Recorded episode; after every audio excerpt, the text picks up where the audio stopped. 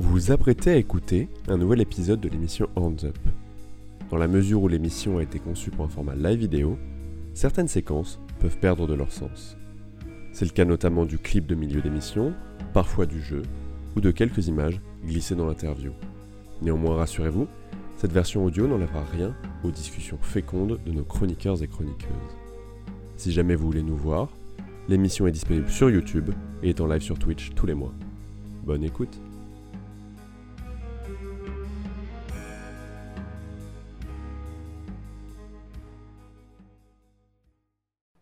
Bonsoir à toutes et tous. Vous êtes confortablement installés devant votre poste de télévision, mais attention, ce n'est pas le 20h de France 2, ce n'est pas Laurent Delahousse, bien que nous partageons lui et moi de nombreuses similarités, notamment capillaires.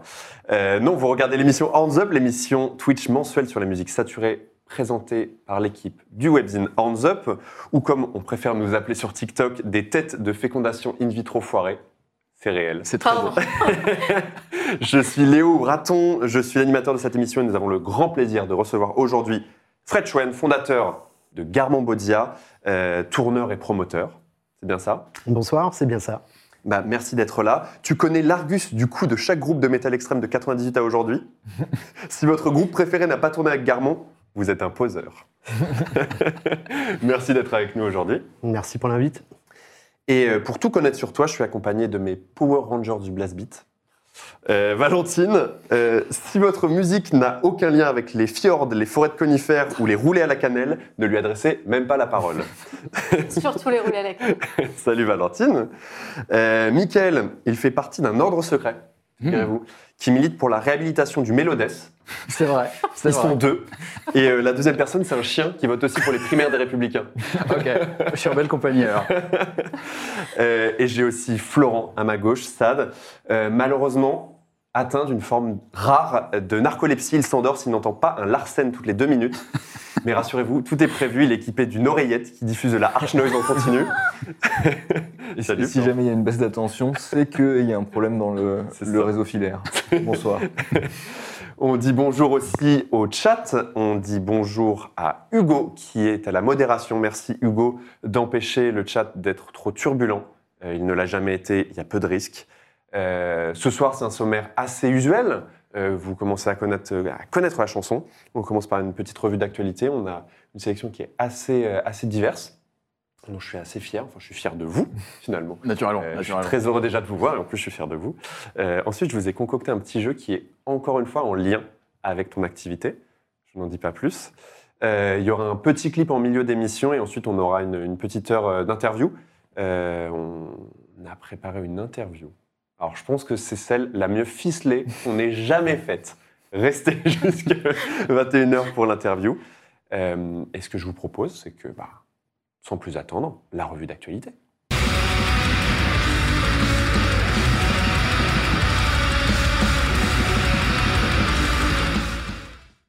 Commençons black metal, euh, la météo du métal. Euh, pas tout à fait, Valentine. Je suis Dis-nous. pas la seule à parler de black metal en plus aujourd'hui, donc euh, c'est plaisir. Mais je parle pas non plus vraiment de black metal parce que je vais parler de Wayfarer qui a sorti un album qui n'est pas totalement black metal, comme souvent avec eux. Donc c'est un groupe américain euh, du Colorado qui euh, a un black metal assez mélodique, assez atmosphérique et surtout avec beaucoup d'éléments folk, en particulier americana, beaucoup de thématiques historiques sur l'histoire des États-Unis, sur l'histoire euh, voilà, de, de leur pays, de l'immigration, de plein de choses comme ça.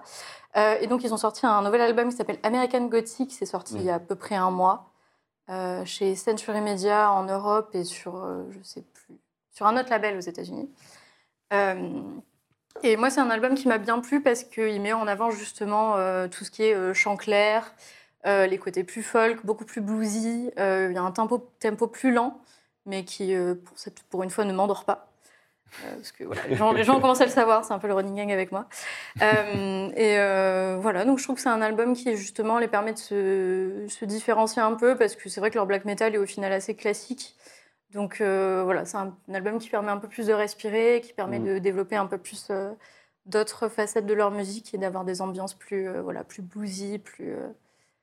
Surtout que c'est des compositeurs qui sont assez connus dans la scène. Si je dis pas de bêtises, il y a des membres de Blood Incantation, Ouais. Euh, c'est quoi le, le- le groupe de black metal aussi symphonique, euh, très empereur euh, Euh, worship euh. Stampkeep. Mais oui, Stampkeep. oui, oui. Donc toute cette scène de, de Denver qui, qui s'amuse beaucoup dans plein de genres différents. Mm. Et, euh, et c'est vrai que ça attire aussi même euh, d'autres clients qui ne sont pas forcément très très euh, black metal puristes. Euh, donc tu nous as sélectionné un petit extrait.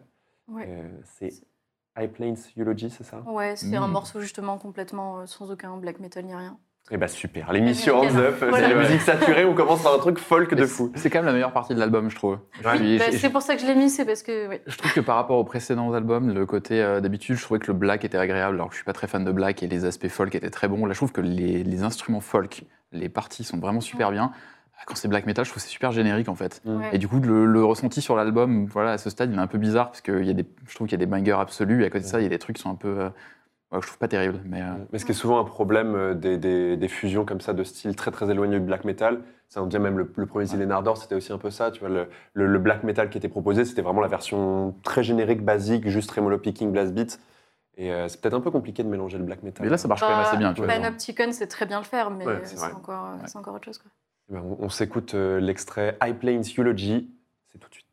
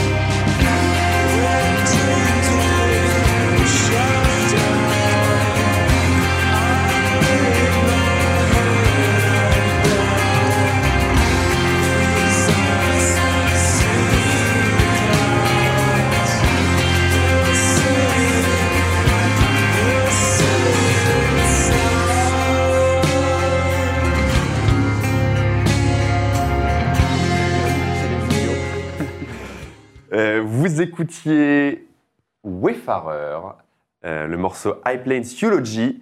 Et maintenant, euh, pour ne pas forcément relever le niveau. non, hein. Non, ça va pas relever le niveau. Rarement. Ça va pas relever le niveau là. Bah écoute, Michael, je t'en prie. Ouais, alors moi j'avais envie de vous parler d'un titre du groupe Enterprise Earth, euh, donc groupe de deathcore. euh, on peut presque dire underground, parce que c'est quand même pas la première division. euh, c'est connu quand tu connais le deathcore, Ouais. mais c'est voilà, on n'est pas sur. Euh, on n'est pas sur du Whitechapel, euh, The Hearted Murder, etc. Euh, ils vont sortir euh, en fin d'année un album, euh, l'année prochaine pardon, qui s'appelle Death and Anthology. Donc, euh, tu peux faire plus générique que ça. Ouais. Euh, moi, c'est un groupe que j'aime énormément. Euh, ils ont changé de chanteur récemment. Je trouve que le nouveau a apporté une réelle dynamique. Euh, ils ont réussi à me faire aimer un concert au Glazart, ce qui est une prouesse Et absolue quand ils étaient en première partie de. Shadow of Intent euh, euh, l'année dernière. Euh, les premiers extraits qui sont sortis sont plutôt pas mal, gros son de guitare, euh, un peu à la Meshuga, Euh, vraiment genre un peu plus fort, c'est une tronçonneuse Husqvarna le truc, hein. c'est, très drôle avec pas mal de featuring, Benger de Shadow of Intent, on a Matt Ifit Trivium qui est aussi en featuring sur un autre titre. Donc vraiment, c'est ce que j'aime bien dans le groupe, c'est que c'est du deathcore. Bon, c'est du deathcore, hein, il y, a, il y a des trucs, mais ils rajoutent beaucoup d'éléments et beaucoup aujourd'hui lorgnent euh, dans le genre vers le death mellow, Ouais. vers le death technique, vers le death progressif.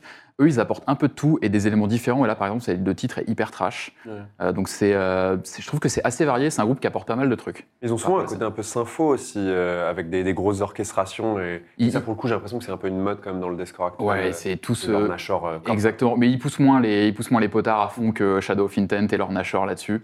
Donc c'est c'est un peu varié. Donc, euh, donc là, je vous ai mis un petit extrait et euh, vous aurez en plus l'occasion de les voir euh, en live grâce à Gardon. Et Grâce à voilà puisqu'ils seront en, à mon première partie de Suffocation Ok. début d'année prochaine. Donc voilà, on peut s'écouter le petit extrait que. The Reaper's Servant. Exactement. Ouais, bah c'est parti. Let's go.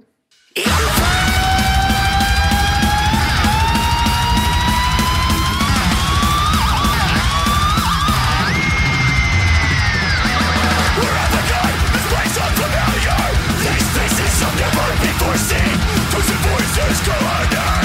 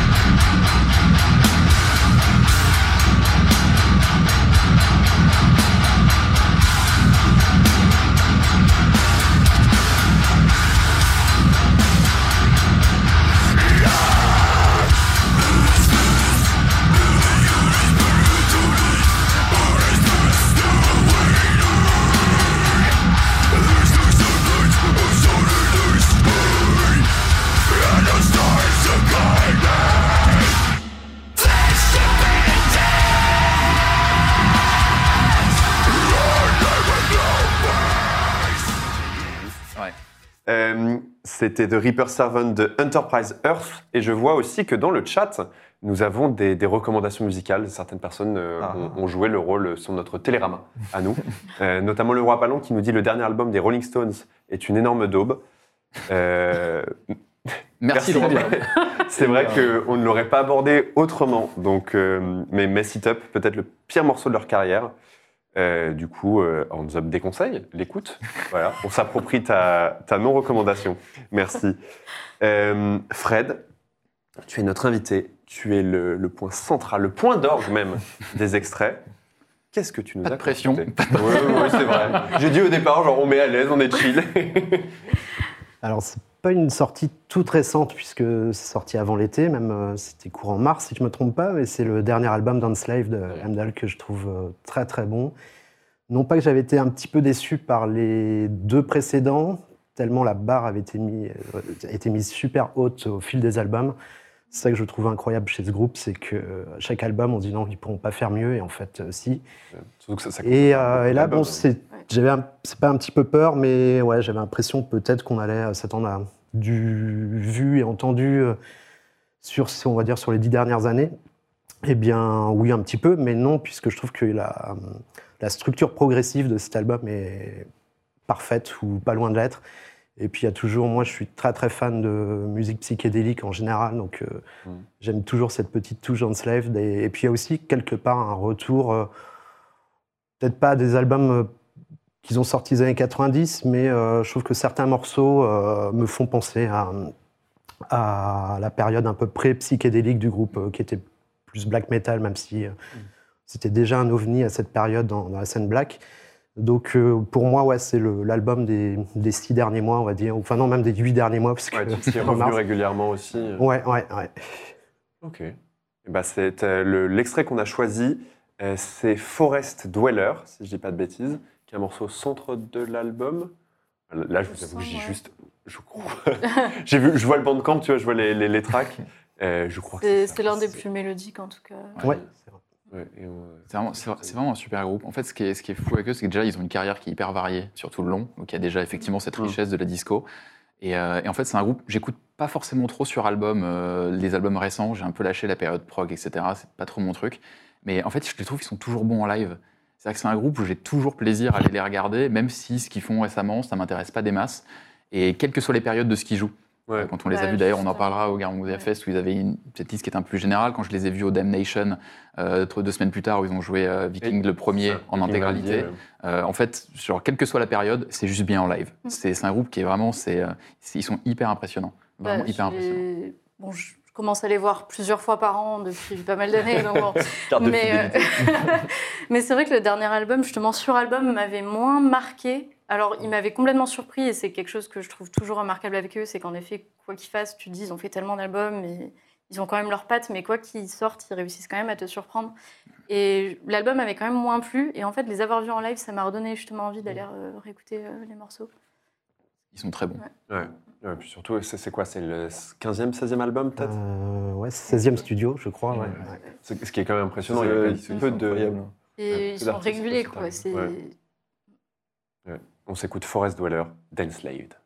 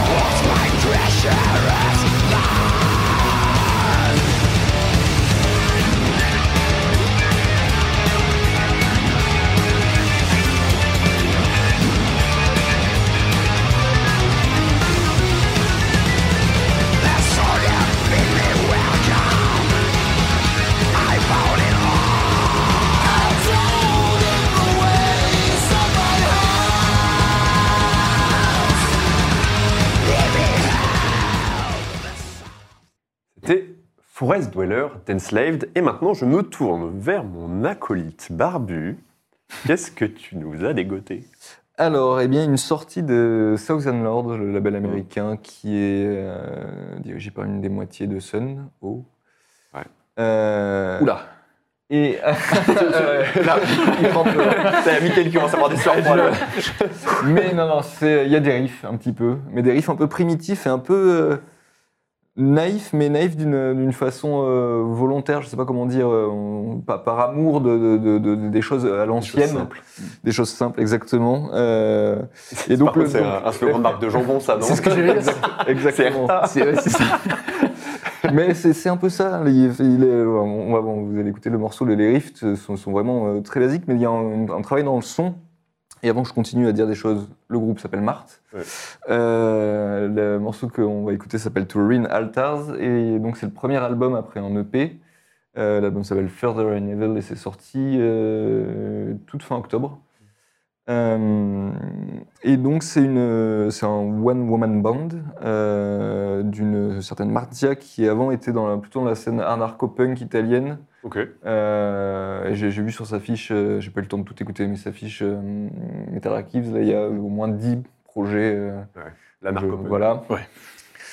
Et donc là, elle s'est lancée dans quelque chose de plus lié au metal, mais avec quand même le, disons l'esprit punk DIY, avec un son sorti de la maison, quoi, simple encore une fois, mais qui a, qui a une grosse atmosphère et qui rappelle les, les ba- le batterie un peu dans le- dans l'esprit un peu guerrier, mais pas non plus euh, trop mélodique, un peu rugueux et, épique à la fois. Et, euh, donc c'est l'album tient bien la route. Le, chant est euh, graveleux aussi, assez, éraillé, gueulard, mais il y a aussi la voix claire. Et c'est ce qui rapproche pour le, le- l'aspect plus black metal primitif. Et il y a aussi une approche un peu doom avec un son plutôt rond et, où on a l'espace de- de se laisser porter. Et euh, donc des interventions chant clair un peu façon sorcière, pour, pour ainsi dire, qu'on qui peut être sonné un peu, un peu cliché, mais encore une fois, euh, conscient de faire un peu du cliché, mais par amour de la chose, des, choses simples. C'est beau. On retombe sur nos pieds. Voilà. Euh, Qu'est-ce que je peux euh, dire d'autre? Je crois que j'ai fait le tour. Voilà. Eh ben, parfait. Je propose qu'on s'écoute ça. Le morceau To, to Ruined Altars de Marthe.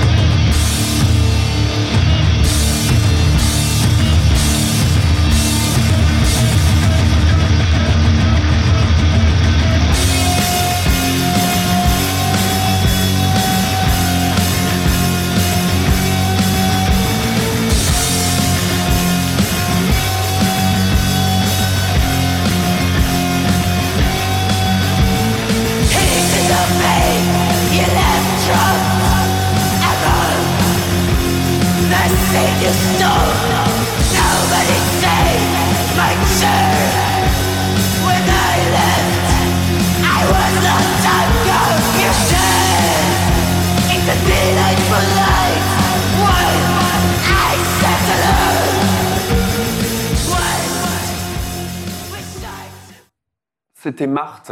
Et euh, comme euh, Hugo le fait remarquer, en effet, c'est quasiment un anagramme de, de Hertha. Ah, Donc je pense qu'en fait, il y a un continuum black metal jambon. euh, Super. C'était au Ruined Altars de Marthe. Putain, le génie. Euh, avant de passer à mon extrait, qu'est-ce qu'on boit? Eh ben, euh, mes fiers métalleux, je vous fais boire une bière SCH que j'ai Comment ça? trouvée, euh, je sais plus où, c'est euh, c'est la brasserie euh, Vandal dans le sud qui fait ça. Euh, 34, c'est l'Hérault ça, non? Ouais. C'est à côté de Montpellier. Et, euh, et c'est une bière euh, en l'honneur du, du rappeur SCH, euh, qui est probablement la seule fois qu'il sera mentionné dans, dans cette émission. Potentiellement. Mais voilà, une session, une session IPA, toute légère, elle est délicieuse. Vandale, comme d'hab. Euh, du très bon boulot. Euh, si vous voulez qu'on goûte vos bières dans l'émission Hands Up, envoyez un DM sur Instagram. Euh, Quant à moi, je vais vous parler d'un groupe britannique qui a sorti un nouveau single, qui est leur, leur deuxième, deuxième single de l'année. Un groupe qui s'appelle Harriot, euh, qui vient d'une espèce de, de ville paumée entre Bristol et Londres, euh, dans ces coins de, que seule l'Angleterre peut produire. Moi, à chaque fois, je pense à, à, à Hot Fuzz, Oui, oui. les villages de Hot Fuzz. Euh, et, voilà, c'est un- un groupe qui est, qui est resté en plus assez stable, mais qui a, complètement euh, fait un shift. Ils existent depuis 2014, je crois, mais en 2020, ils ont fait un shift. Ils ont supprimé tout ce qu'ils avaient sur les, sur les réseaux. Ils n'avaient pas une grande popularité, c'était vraiment groupe local. Ils ont, ils ont tout retiré, plus aucun accès sur, sur Bandcamp, sur Spotify, euh, pour ressortir des nouveaux morceaux, mais avec une direction artistique plus marquée, alors qu'ils n'ont pas changé de style tant que ça. Ça reste un, c'est un mélange assez bizarre. hein. Il n'y a, pas grand monde qui fait ça. Y a, au centre, c'est vraiment un son HM2. Le, vraiment le, le son buzzsaw à la suédoise, euh, très entombed. Euh, sauf que c'est pour faire du sludge. Un truc très très très lent, mais vraiment avec ce son, euh, ce son de pédale HM2. Et un mélange sludge metalcore, un, un truc un peu très primitif. Un peu une énergie aussi à la, à dystopia, tu vois, des, trucs comme ça, des trucs vraiment très crasseux. Euh, très menaçant. Il y, a il y a un côté assez déstructuré avec des, des pauses, euh, des, des- des rythmiques qui sont quasiment industriels. Il y a un espèce de pot pourri comme ça. Euh, mais ça fonctionne. Il y a un côté où ça, je trouve que Moi, ça je- fonctionne la plupart du temps. Ouais, moi j'ai alors je, je connaissais justement le, le- plutôt leur première partie. Enfin, j'avais quelques quelques je un ou deux EP de, de cette première partie de carrière qui était pour le coup. C'était, il y avait 5, cinq parpaings par EP et, euh, et là j'ai trouvé l'album qui est sorti. Alors pas, pas l'extrait, Mm. j'ai pas écouté celui que tu as proposé, mais le, le- le précédent 2022, album. Profound Morality. Euh, il y a aussi plein de moments de sample indus où on se fait un peu chier quand même, Ouais. je trouve. Ouais, c'est euh, ça, il y a cette démarche, mais il y a beaucoup de choses qui sont testées sur assez peu de temps. Ce qui fait qu'il y a un côté. euh, Ok, où est-ce qu'on va? Je suis un peu perdu et bon. Alors il y a des moments très très bien et où, où est la castagne quoi. Mm. Mais euh, mais il y a des moments euh, Ouais. d'égarement. Ouais, euh, je pense que c'est un groupe qui a, qui a besoin aussi de, d'affiner, pas tant sa recette en tant que telle, mais comment elle, Ouais, le elle le dosage, propose. euh. C'est ça le dosage. Euh, parce que je trouve que les, les moments, les moments de tension, les moments vraiment de, d'explosion euh, euh, saturés, c'est réussi. c'est super, c'est super. Le, le premier single qui est sorti cette année, qui s'appelle Démur, euh, il est vraiment excellent. Et on ne sait pas encore trop, trop ce qu'il annonce. Donc euh, voilà, un single en février, là un autre en novembre, un album peut-être. Ils ont toujours fait ça, vraiment. euh, je crois que ouais, l'EP est sorti en 2022, les premiers singles, ils étaient en 2020. Ils ont vraiment espacé ça avec Ouais. des pochettes euh, qui se répondaient en termes de couleurs. J'aime bien les, les groupes qui ont une direction artistique, mais à un moment, c'est vrai qu'on aimerait Mhm. peut-être un peu plus de, de- de cohérence là-dedans. C'est aussi un, il y a un, un duo de chant avec un chant féminin saturé et un chant masculin qui est plus dans le growl. Euh. C'est vrai que là, j'ai l'impression d'avoir dit beaucoup de choses, mais de ne pas avoir du tout décrit la musique. Je pense que c'est une musique qui se décrit d'elle-même. Euh, donc on s'écoute Eriot, le morceau Sol Chasm.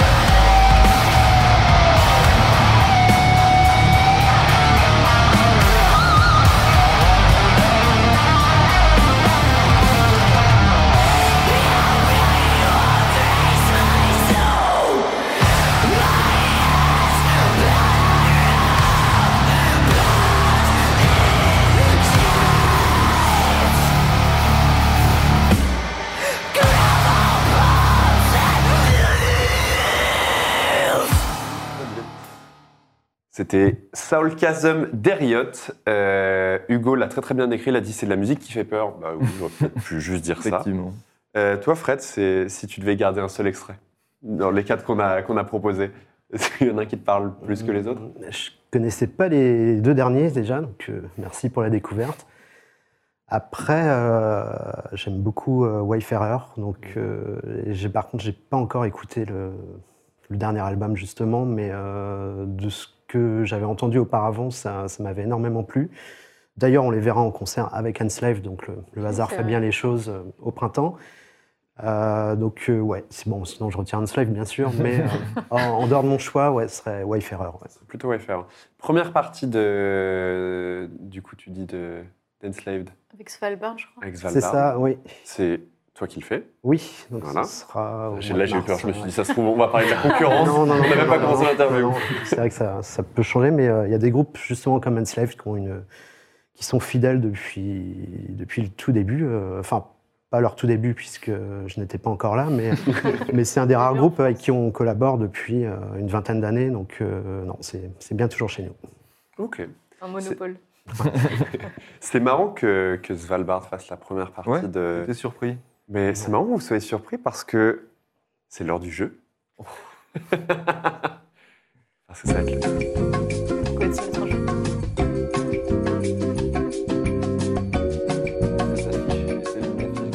Ah oui.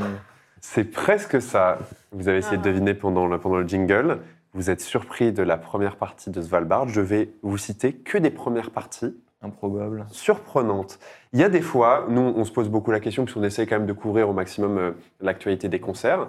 Et des fois, on voit passer des, des tournées, on se dit, mais qu'est-ce qu'ils ont fait dans, dans la programmation? Est-ce que c'est un caprice de la tête d'affiche?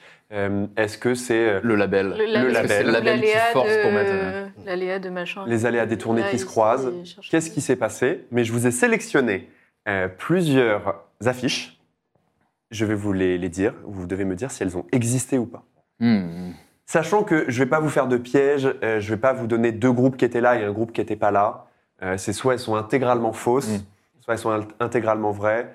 Il n'y a pas de piège Il est particulier. magnanime. Il est magnanime. J'ai essayé. Je vais aussi prendre les points, sauf que je n'ai pas de stylo. Euh, il a un stylo, merci beaucoup. Il y a- il y a- on a du budget sur Hands c'est incroyable. Il y a un bic pour 5 personnes, on est bien. Lancez les subs. Euh, je crois que c'est comme ça qu'on dit sur Twitch pour avoir de l'argent. je vais compter vos points. Euh, vous pouvez bien sûr jouer dans le chat, vous aurez un petit décalage, mais le roi Palombe, tu parles beaucoup, donc je veux savoir si tu es aussi bon que tu en as l'air. Sachant qu'il y en a certaines que vous devez connaître. Hmm. Je vous demande que si vous l'avez vu récemment, euh, vous, ne le, vous ne le mettiez pas forcément. c'est que des affiches françaises? C'est pas que des affiches françaises. C'est, mais par contre, j'ai choisi souvent, la plupart du temps, c'est des affiches de tournée. C'est-à-dire que c'est pas uniquement Oui, c'est pas une pas, pas un une date, festival, euh, ouais. c'est pas ton local un band. festival. euh, voilà. Au, ou au une Hellfest, on peut avoir des trucs très improbables, Bien etc., sûr. etc. Donc ça va être vraiment des, des tournées. Il y a, mais voilà, il y, a, il y a des choses particulières. J'essaie aussi d'éviter quand c'est un caprice de la, de la tête d'affiche. On sait Metallica. Metallica, c'est des, des professionnels là-dessus. Euh, ils avaient pris, euh, c'était Lost Prophets en 2004. Lost dont tu Prophets. parlé. Ouais, j'ai effectivement au Parc des Princes. Oser.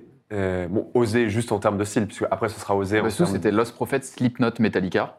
Ouf. Donc il n'y avait pas grand chose, surtout Slipknot et de 2004. euh, C'est Ouais. juste après la sortie de volume 3, donc euh, il n'y avait absolument rien à voir. ouais. Ils avaient fait aussi en, en 98, c'était Creed qui ouvrait pour Metallica. Putain. Creed, le groupe de, de post-grunge chrétien. Euh, donc pareil, un peu choc des gens. Et surtout en 2012, où c'était The Kills euh, qui avait ouvert pour Gojira, Il y avait Gojira The Gojira Kills, The ouais. Kills Metallica. Et il s'était fait, euh, enfin, ça avait fait particulièrement de bruit parce que The Kills s'était fait huer. Euh, Ouais, c'était problématique. c'était pas joli. Pareil en festival, je ne citerai pas. Moi, j'ai- j'ai- un que j'ai particulièrement vu, j'ai vu Raphaël ouvrir pour Rammstein. Ça s'est pas Ah bien oui, passé. ah oui. Ah Vieille oui. charrue 2014, je crois, ou 2015. C'était comme il y avait, je crois qu'il y avait Vatain, euh, je sais plus où c'était, mais un festival où il y avait pas de métal du tout et euh, il y avait genre. Vais atteindre au milieu. Ouais, ouais, non, mais il y avait genre du Alipa Vatain quoi. Ah, faut se mouiller la nuque Ouais, passer de l'autre. C'était ouais, c'était il y a Et, pas euh, longtemps, c'était il y a un ou deux ans. Et je vais aussi vous exclure les, les- ce que j'appelle les retours de sort. Euh, par exemple, on a vu euh, Carcass et Obituary qui ouvraient pour Amon Amarth Ah oui. sur la tournée nord-américaine 2022. C'est triste. Et euh, on- je pense qu'on est tous assez désolés de voir que Carcass est, est relégué à un, un plan inférieur. Mais je- voilà, j'ai essayé de faire des trucs. Si, C'est souvent le, le cas en plus malheureusement avec Carcass. plus en hein. plus le Carcass cas. en première Ouais. partie, je crois, de Ark Enemy euh, l'année Ouais. dernière. exactement. Bon, Ark Enemy, c'est pas non plus. Enfin, on, on le pense souvent uniquement sur la partie récente de la carrière. On a l'impression, enfin, oui, ils sont là depuis très très longtemps aussi, mais euh, Ça, ça fait quand même un petit peu mal au cœur de les voir jouer 30 minutes pour ouvrir sur des groupes comme ça. Il y a le roi Palombe justement qui nous dit Black Flag avait participé à un festival de jazz en se faisant passer pour un cover band de Fleetwood Mac. Exceptionnel. Euh, donc si vous connaissez la tournée, je vous demande de ne pas le dire pour euh, respecter les réflexions de chacun. Le premier c'est est-ce que le groupe de doom metal américain Chemis a ouvert pour Trivium sur une tournée? Trivium, groupe de metalcore Mhm. ultra euh, accrocheur, très, très charts friendly. Chemis, groupe de doom metal américain. J'y crois pas. J'ai un non ici, J'y crois pas. Oui. j'ai un oui ici. Il y a, il y a une. Oui, pourquoi pas, oui. Pourquoi pas? Il y, a- il y a une certaine, il y a, il y a un, il y a un lien qui peut se faire entre les deux groupes. Hein. C'est Ouais. pas complètement fantasy sur la Moi, fin de moi, carrière, mais ça, ça m'étonnerait pas. mais- J'ai trois oui, un non. ouais, moi je pense pas. Je vais vous donner un des autres noms de l'affiche, fausse ou vraie, je ne sais pas. Il y avait aussi Between the Buried and Me, groupe de metalcore prog. Ouais. Ouais. Ça, rigueur, Avec avec Trivium, ça me choque moins. hmm? Non, j'y crois pas. Toujours non? Toujours oui. Toujours oui? Toujours oui. Toujours oui, du coup. ouais. Eh bien oui. C'était une tournée Chemis, Whitechapel, Between the Buried and Me, Trivium. Ça n'a absolument Ça. aucun Et sens. voilà, on a, la- on a le truc. C'est c'est 2022, en plus nord-américain Ah ouais, c'est 2022. récent. Et, euh, et vraiment, je trouve que ça n'a aucune gueule. Donc Chemis qui fait du Heavy Doom avec un, avec un groupe de, de deathcore. euh, ah ouais, ok. Ouais, et, et en Tout est plus, je- possible, je trouve tout que est possible. la perméabilité des publics n'est pas là. Ouais. Trivium, on Après, sait que c'est un mec qui a beaucoup de, qui a une culture métal énorme. J'ai l'impression qu'aux États-Unis, tu as beaucoup de tournées comme ça avec 4-5 groupes et où c'est souvent. Enfin, ça peut être du fourre-tout, quoi. C'est un peu plus patchwork euh, que les tournées françaises, effectivement, ou les Les européennes. ouais. européennes, ouais. Ah ouais, non. Bravo en Avec tout aussi cas. beaucoup plus de groupes. euh, Bravo à vous trois pour avoir trouvé. Bravo aussi à Calu dans le chat qu'on salue qui a, qui a trouvé. Euh, la deuxième que je vais vous donner. euh, en 95, Ok. sur une petite tournée, Limp Bizkit a ouvert pour Strapping Young Lad. Putain. J'aimerais tellement que ce soit vrai, mais non. Hum, hum, hum. 95 95, ouais. Donc c'était, je crois, juste après la, la sortie du, euh, du premier album de Strapping Young Lad. Limp Bizkit encore très jeune. Non. Non ici. Non, non, non, non, j'y Non, crois pas. Non. non. J'y crois pas. Non, Vous êtes donc dans l'uniformité du nom. Effectivement, c'est rare d'habitude. Faut, stratégiquement, il faut dire le contraire, mais là, je pense que c'est pas possible. C'est pas possible? Non. C'est en effet pas possible. C'était un point. Ah, celui-là, j'avais vraiment très très envie de vous avoir que, dessus. est-ce que le Limp Bizkit existait déjà à l'époque? Oui. Oui. Ouais. Ouais, ouais, C'était vraiment Il- tout, tout début, je crois, balbutiement. ils sévissent depuis longtemps. Mais moi, j'aurais adoré Limp Bizkit Strapping Young Lad. On n'a pas quand même beaucoup d'occasions de voir ça. Ah non. Euh, ok, on change de style. Est-ce que, à la foire au vin de Colmar en 2015, Putain. les Dropkick Murphys ont ouvert pour Fauve Fauve. Fauve, le, le groupe euh, de rap, de euh, poésie, ouais, de euh, poésie. spoken word français, euh, horrible. Ça, c'est fort probable, parce que les Dropkick Murphys, on les a trouvés un peu partout, Ouais, même dans les trucs improbables. Les Fauves, ils étaient juste Et dès qu'il y a un sujet alcool, ils sont jamais très loin. Euh, c'est les gènes. hein. Euh, donc ça, c'est fort probable. Foire au vin de Colmar 2015, Dropkick Murphys ouvre pour Fauve. Fort au vin de Colmar. Ça existe seulement ça? Alors ça, c'est une On question. peut, on peut c'est- appeler euh, Nico, euh, Non, qui je- est moi, je pense que c'est possible. Je pense que c'est vraiment possible que les dropkicks, on les trouve dans beaucoup de trucs généralistes. hein. Parce que c'est quand même un truc qui peut être aimé par des gens qui aiment pas le rock, qui aiment pas le métal, c'est hyper Ouais, dansant. euh, genre rigolo, Ouais, Ouais, ouais, irlandais. Ça, ça se tient. Ok. J'ai oui. Il m'a convaincu, euh, l'avocat. J'ai un oui. ouais. Bon, par esprit de contradiction, je vais dire non, du coup. Pour peut-être faire euh, évoluer votre réflexion, Dropkick ouvrait pour Iggy Pop qui ouvrait pour Fauve. Est-ce que Iggy Pop qui ouvrait pour Fauve Ouais. Est-ce que ça fait Euh, changer Là, il y a- votre il y a commencé à y avoir foutage de gueule. Là. On est en France, après tout, mais... On est en France Moi, je pense que c'est c'est pas impossible. Iggy Pop avant Fauve Ouais. Ça, c'est... On va en parler de Carcasse avant Ark Enemy. Iggy Pop avant Fauve, Ah oui, non, non, mais Si euh, tu veux ça changer file des ton mots de tête, ça tu file des libre, mots de hein. tête, on est d'accord. hein. Mais moi, je pense que c'est- c'est c'est pas improbable. Toujours vrai, Ouais, toujours ouais, non ouais. Toujours non. Toujours vrai. Moi, je refuse que ça existait. Si J'ai ça donc existait, deux je veux noms. pas C'est un autre savoir. sujet, ça. Deux c'est un oui. autre sujet. Euh, JB, est-ce que tu peux nous mettre l'image? Oh mon dieu. C'était vraiment une soirée euh, foire au vin du Parc Expo, Parc Expo de Colmar. Si vous regardez les petits, il y, a- il y avait une date qui était métal, c'est-à-dire euh, Sabaton, Accept, Wasp et Antiferum. Et les Dropkick. Iggy Pop et Fauve qui étaient là. Euh, c'est une vraie date et c'est grâce à Hugo Florence d'accord. Donc bravo Mickaël Mais et bravo que a de- Plus je regarde, plus c'est bizarre. Charles Aznavour, David Guetta. euh, Ouais, Il faudra qu'on débriefe aussi de, de- de pourquoi il y a une femme au milieu en robe rouge sur la foire Bah, en Alsace. Rien ne va. Non, Rien ne va.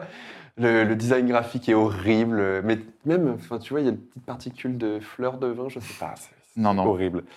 Euh, mais dans le chat, beaucoup se sont trompés et, euh, et Hugo y était. Oh, Euh, Bien sûr, bien sûr. Même pas. Euh, apparemment, c'était la Miss France 2014, je crois, ou peut-être pas, mais il y avait une Alsacienne en lice à ce moment-là, et du coup, apparemment, ce serait cette personne-là. Eh ben, Bravo Ben, tout aux est personnes qui l'ont trouvé. Je suis Euh, triste. Hein. ça fait mal au cœur. ça Ça, fait très très mal au cœur d'imaginer Iggy Pop passer avant Fauve. ouais. Surtout, je- apparemment, il y a dû y avoir des discussions, quoi, et, et je sais pas s'ils se sont, sont concertés, s'ils ont écouté, puisque Fauve était quand même un peu en, en pic de carrière, le- leur seul pic, puisqu'après ça a été. euh, et, mais ouais, je, je suis trop fan. Et M. Pokora juste après dans Pic, mais enfin, bref, il n'y a, il y a rien qui va. Euh, tu disais être fan, Fred, de rock des années 60-70. Et Est-ce que Jimi Hendrix a ouvert pour Johnny Hallyday à Évreux dans l'heure en 65 Alors, je sais pas si c'est à Évreux, mais oui, en tout cas, il a ouvert Ouais. pour euh, Johnny Hallyday, puisque c'est Johnny Hallyday qui l'avait invité, mais je ne sais pas s'il a- s'il y a un piège sur la ville. euh, Est-ce que moi je ferais un piège comme ça? Est-ce que j'oserais? Non, il n'y a pas de piège sur la ville. Mais oui, je, suis- je- je- je le savais aussi. Ouais, Ouais, Non, ouais. bah oui. il est déjà ouvert. Bah ouais. Ça Bah, va. bien sûr. C'est fou parce que c'est. Alors, il y a eu à Évreux. Après, c'est une invitation, c'est aussi. une- Et c'était aussi l'époque où tu avais beaucoup de musiciens anglais et américains qui, ont, qui étaient des musiciens de studio Mm. Et ont enregistré pour, euh, pour Johnny Hallyday. Sur, euh, je crois que c'est sur euh, Une poupée qui dit non de Paul Naref. C'est Jimmy Page qui fait la guitare. Ah ouais, ok. ce, qui est, ce qui est assez fou. Après, il s'est toujours bien entouré, hein, même, dans les, même dans les derniers. On Oui, oui, de Johnny, oui, mais globalement, mais- les, les musiciens auxquels il a eu recours étaient toujours des, étaient toujours des bons. Mais... Bon, Jimmy Page. Oui, oui, on C'est- est d'accord. c'est- C'est le niveau c'est du des musiciens, C'est pas euh, Rigolo. Ouais, ouais, non, clairement. ouais. Et euh, bon, pour là, j'ai pas de- j'ai pas d'image parce qu'il y a très peu en fait de, de preuves de cette, de cette soirée-là parce qu'on était en 65. Johnny était certes déjà plus ou moins connu, mais c'était quand même une tournée de petites salles. Euh, les gens ont été très réticents parce que c'était les débuts de Jimi Hendrix aussi. hein. Il n'y avait pas encore euh, The Experience, mais il jouait déjà avec les dents, il jouait derrière sa tête. La vie était a- en noir et blanc à l'époque, non? Euh, ouais, exactement. Ah ouais, ça- il me Surtout à Évreux. Il me semblait bien. Et, et du coup, il y a, il y a très, peu de, très peu de preuves et il y avait juste un journaliste qui était là et, et j'ai lu un article et c'est fou, quoi. Le, le journaliste disait. quand, on, quand on revoit ça, même Avec cinq ans après, Ouais. C'est complètement lunaire comme, comme date, quoi. Mais déjà, on a un peu ces réflexions-là quand on regarde des concerts qu'on a vus. Quand, enfin, ça fait que 30 ans qu'on regarde des concerts. Alors j'imagine, toi, Fred, évidemment, tu dois avoir aussi des souvenirs. Mais quand tu regardes des fois les, les tickets que tu as vus euh, euh, sur des, des concerts, je sais pas, en 2001, etc., et tu vois les premières parties, les, les- des affiches incroyables de groupes qui sont devenus aujourd'hui des immenses têtes d'affiches, il y a quand même des trucs assez improbables Ouais. des fois. hein. Donc euh, là, c'est carrément un, un truc dont Moi, on. euh, mon, mon père, il a, il a une collection de tickets aussi. Il en a un, c'est Judas Priest en première partie d'ACDC. Waouh. ouais. Putain. aujourd'hui, ça s'appelle le, le Power Trip aux États-Unis Ouais, et, c'est ça. et c'est 1000 balles la place. Exactement. Euh, ensuite, qu'est-ce que j'ai pour vous? Donc déjà, bravo. Euh, pour l'instant, c'est Fred. Tu mènes, tu fais un sans faute pour le moment. Ouf. Tu Oui. fais bien ton métier, apparemment. T'es validé. Euh, ok, au Zénith de Paris en 82, pour une date de téléphone, c'était The Smith qui ouvrait. Qui ouvrait pour téléphone Qui ouvrait pour téléphone. 82 Zénith de Paris 82. Ça, c'est pas impossible. hein. Ça, ça paraît Ouais, fou, mais c'est pas ouais. impossible. Je suis. euh, L'inverse m'aurait pas du tout surpris. Non. Mais dans cet ordre-là, je suis un peu étonné. En fait, ça Bah, va. après, c'est parce que c'est le, Après, ouais, le groupe téléphone français. euh, français. bon, ouais, ouais, ouais, ça, ouais, c'est c'est le Zénith déjà de Paris. si gros que ça en 82, c'est ça aussi mon- dont je me rends pas bien compte. je pense. Mais ouais. Non, je mais mais Ouais, ouais, moi, je c'est pense que c'est possible. c'est possible. J'ai un oui, j'ai un oui. Oui. J'ai un oui. Ouais. Quatre oui autour de la table. Putain, ça va être un nom. C'est faux C'est faux, ça n'est jamais arrivé. C'était une invention d'Hugo qui m'a aidé à, à faire le jeu. C'est filou, six. ça. c'est très filou. Parce qu'on sait qu'il y a des dates en France où parfois tu as la tête d'affiche qui, évidemment, mondialement est, est insignifiante par rapport à la première partie, mais parce que ça, les, les rôles s'inversent vu que tu es dans le pays, et tout était possible. Mais malheureusement, ouais. C'est malin. Maurice, c'est- Ils Ah. sont futés. il y a US44 qui dit non, c'est faux, c'est une idée à la Léo, ça, son cerveau malade. c'est le cerveau malade d'Hugo, cette fois. très complice. Ok. Euh, toujours à Paris, en 92, cette fois, dix ans après, euh, c'était Anthrax qui passait à Paris. Ok. Et en première partie, c'était NTM et Trust. Ok, donc là, le spectre, le spectre est assez large. Non, mais c'est parce que le piège, c'est Anthrax, ils ont fait des, euh, des feats avec des. euh, c'est avec, avec qui Public Enemy. Public Enemy, Ouais. voilà. Mm. Donc. Et l'autre l'autre nom, l'autre nom que tu as donné, c'est quoi? NTM Trust pour Anthrax. Non, mais j'y crois pas. J'y crois pas, ça me paraît trop improbable. Maître Perche. J'ai pas le marteau pour non, taper là, mais. non, euh, mais là, c'est. ouais. Non, je, je sais d'où tu tires cette idée, je crois. Hein Ouais, À la limite, l'un des deux, mais les deux, mais c'est faux, du coup. ça me semble un peu trop faux, deux faux. much. Non. Faux. Faux aussi. Quatre faux. Ouais. Est-ce que vous voulez toujours prendre ce risque? Ouais, ouais, ouais, parce que là, c'est. Eh bien, vous avez raison. Ce n'est jamais arrivé. Mais il y a un morceau, euh, un mashup avec. euh, alors, c'est sûr, il y a Trust et NTM dans le mashup, et il y a peut-être bien des riffs d'Anthrax aussi. Un truc, euh, je sais plus, je sais pas, je sais pas où vous le retrouvez ça. Oh, mais ça- ça- l'idée ne vient pas de là, l'idée vient encore du coup. Hugo, ok. Euh, Mais peut-être qu'Hugo a pris l'idée là. Peut-être, on va savoir. le, le chat se trompe quand même massivement. Kaluk a dit oui, oui, c'est l'Outbreak Festival en 1990.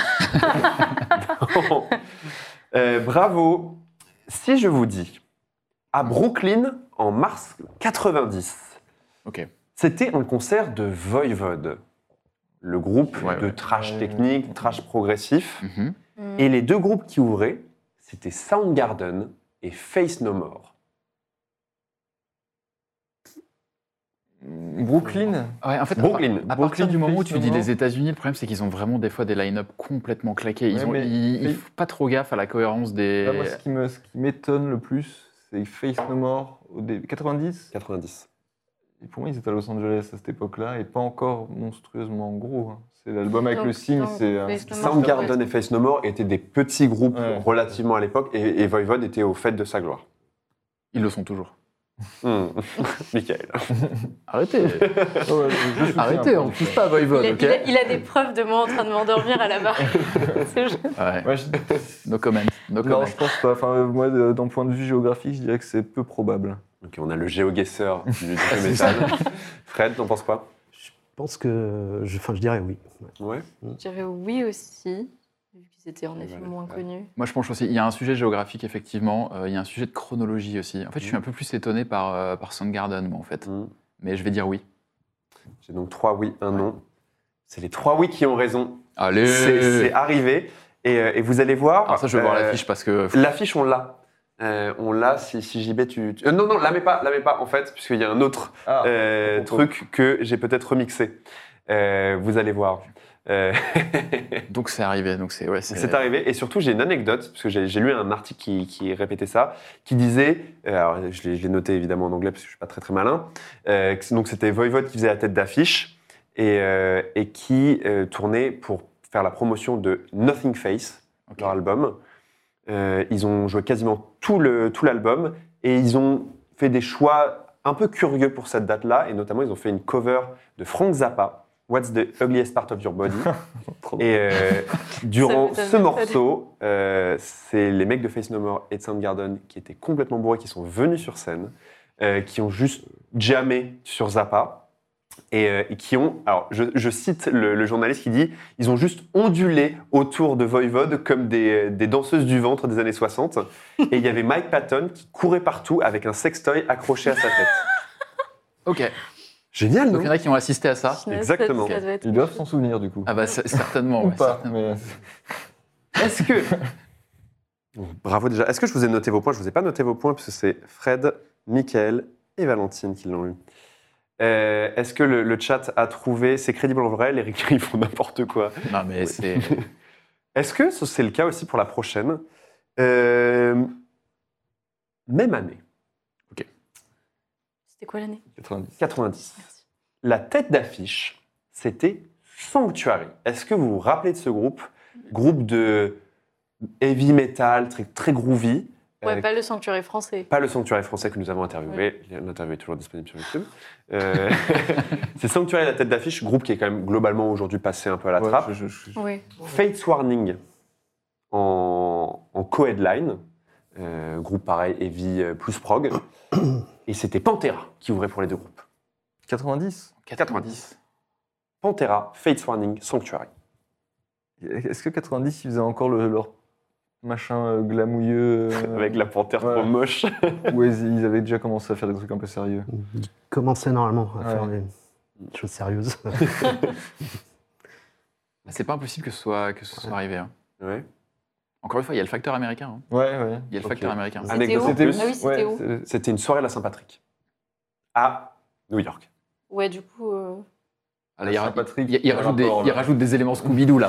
Euh, hmm. Est-ce qu'on fêtait la Saint-Patrick à New York dans les années 90 Allez, oui, j'ai perdu en disant non tout à l'heure. Voilà. Oui, c'est arrivé. Oui. Oui, c'est arrivé. Allez, non, Non. pour une fois. Ouais, c'est arrivé. C'est arrivé. Ça, ça devait être très bizarre à suivre. hein. Objectivement, une Saint-Patrick avec Pantera, puis Sanctuary ensuite. euh, JB, je veux bien la pochette. Ah. Voilà, c'était L'amour, le festival L'amour, euh, qui était donc à Brooklyn. Mais t'as dit que tu mettais pas de festival? Ah oui. Oui, non, en fait, c'était un festival, c'était que des concerts particuliers. Et donc, ils prenaient juste plusieurs concerts, ils en Mhm. faisaient en fait euh, dans la même salle.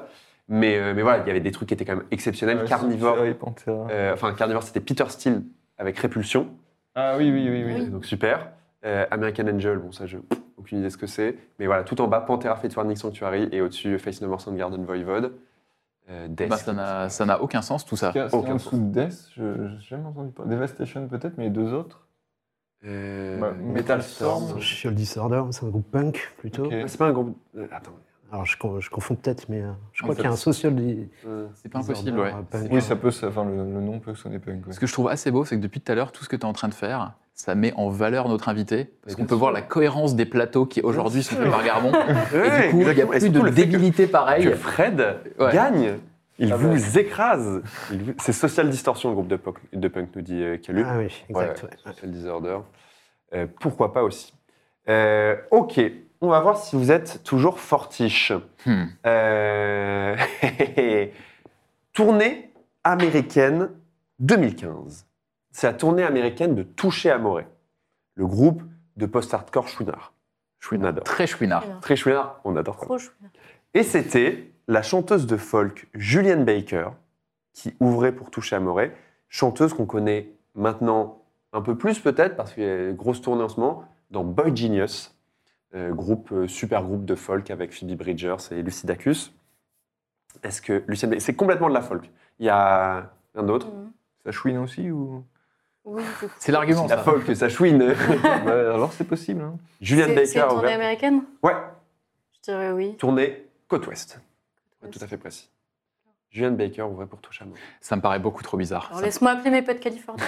Non, non, à Californie. moi, je dis non, ça me paraît trop improbable d'avoir euh, folk, même si euh, il y a des éléments dont toucher à Moret, on pourrait toujours trouver des trucs un peu, voilà. J'y crois pas du tout. Tu crois pas du tout. J'y crois pas. Franchement, s'il y, a- s'il y a vraiment un type qui s'est dit, hé les gars, j'ai une idée de tournée, on va mettre ça et ça. numéro. Il faut ouais, mettre mais en- t'as des trucs folk. euh, Non, il faut le foutre à ah, Alcatraz. Entre guillemets, assimilés, euh, tu vois, genre Chelsea Wolf ou euh, Emma Ruth Rundle qui ont pu faire des tournées avec des, des trucs plus métal aussi. C'est vrai. ou surtout, vrai. surtout des trucs post et des trucs. euh, Oui, c'est pas, pas complètement délirant, mais j'y crois pas. C'est un non. non ici, J'ai envie de dire oui. un oui ici. Vraiment aucune idée, donc. euh, Allez, non. Non. Oui. Oui. J'ai deux oui ici, deux non.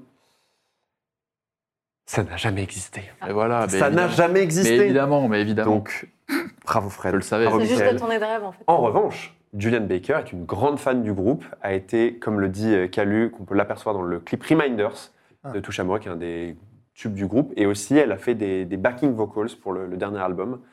Voilà, elle est, elle est proche de la scène. Euh, Julian Baker, si tu nous entends, euh, l'émission Hands Up te reçoit quand tu veux. Euh, Évidemment, évidemment. Tu veux, tu veux pas tenter toucher à moi pendant qu'on y est? Let's go. Il, il a un podcast qui est très très bien d'ailleurs, le, le chanteur. Ok. Sous l'ancien nom de Garmon Bodia, Eik Noenum Pax, on pouvait voir en juin 99 pour 17 euros 120 francs. Je vais te demander du coup de ne pas répondre. On pouvait voir Mayhem, Six Feet Under, Vader, Enslaved, Cryptopsy, Nile et Tearfing pour 120 francs dans la même journée. Vrai ou faux? Waouh. En fait, on- si on répond, on va, on va se faire mal. hein. C'est- fait, c'est perdant-perdant, là, ta question. Hein. Se rappeler qu'à l'époque, pour 20 balles, t'avais des, t'avais des plateaux incroyables. 17 euros, Mayhem, déjà énorme tête d'affiche, Six Feet Under, Vader, Enslave, Cryptopsy, Nile et Turfing. Même Turfing, aujourd'hui, je pense, peut faire euh, tête d'affiche. euh, Ça fait longtemps ouais. qu'ils n'ont rien sorti. Bah, là, contrairement au truc de la foire de Colmar, j'ai envie que ça existait, donc oui. Oui, Ah oui euh, ouais, je suis assez d'accord. Ah oui je vais dire oui. J'ai envie, mais ça me semble peu probable parce que ça fait quand même une grosse, grosse. C'est quand même une grosse affiche, hein, même, vois, même, même en C'est 99. quand même vos débuts, je sais pas. Et moi, je dis oui. J'ai De oui. qu'on se fait juger. Valentine, Euh, bah, je reste sur un an vu qu'il n'y a que des oui. la réponse C'est oui. C'est oui Oh là là. Et on a même Presque, vu, hein. euh, puisque Six Feet Under avait dû annuler, puisque euh, il s'était fait euh, contrôler par les douanes euh, entre la Suisse et la France. Et Chris Barnes, à l'époque, qui était un fumeur, cachées dans les cheveux. euh, exactement. donc, donc le groupe est resté là-bas. Et c'était le premier concert en France de Mayhem. En fait, tout- Ah ouais en dehors de Mayhem, c'était une tournée Six Feet Under, Vader, Enslaved, etc. Et on avait rajouté Mayhem Cerise. qui jouait sur un festival en Allemagne la veille. Et si Mayhem n'avait pas été là, le concert aurait été à 80 francs, quelque chose comme ça, puisque euh, là, c'était vraiment date unique pour Mayhem, donc avec des gros, gros frais.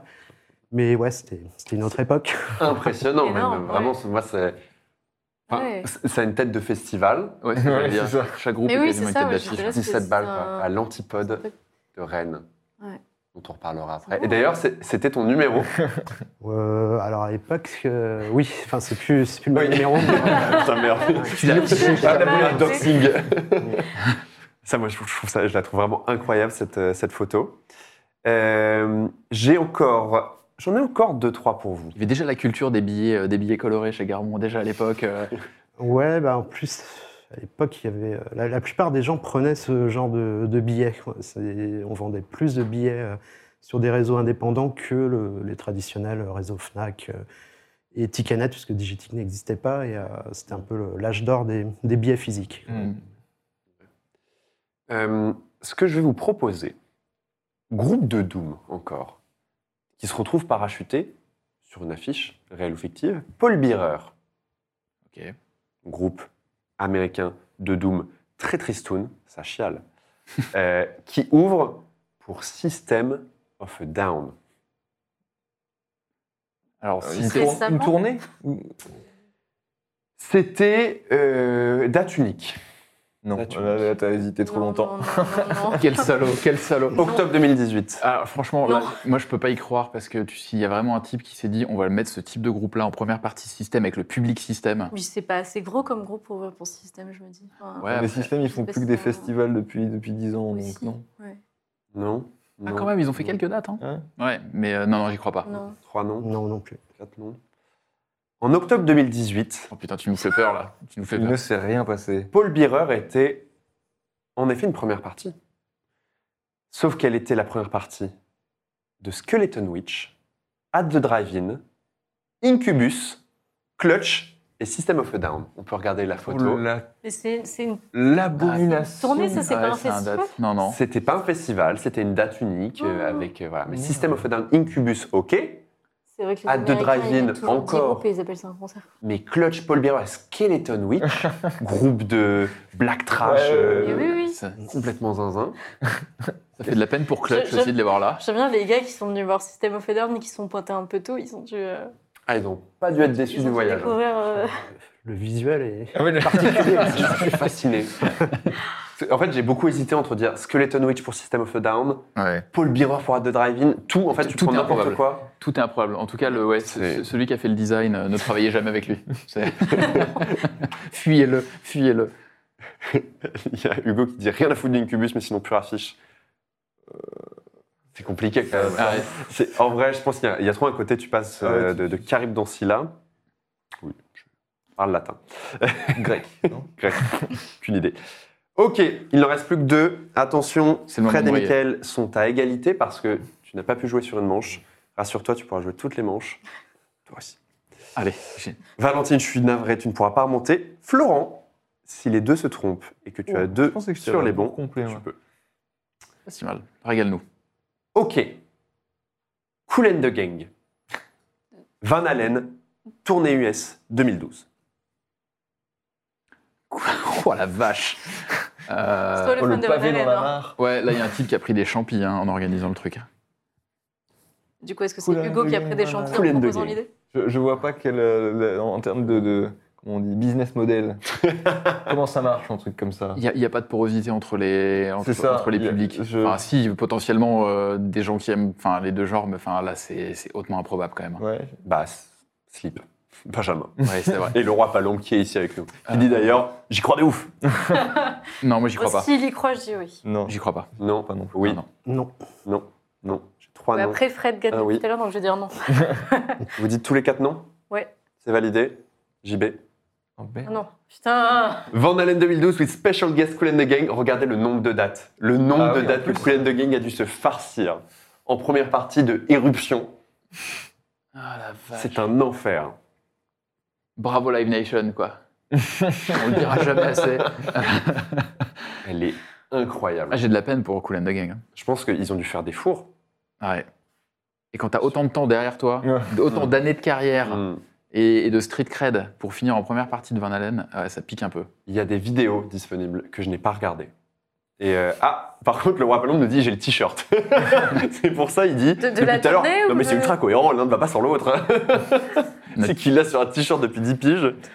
Waouh Et le dernier que j'ai à vous soumettre, il y a toujours une égalité parfaite puisque aucun point n'a été gagné.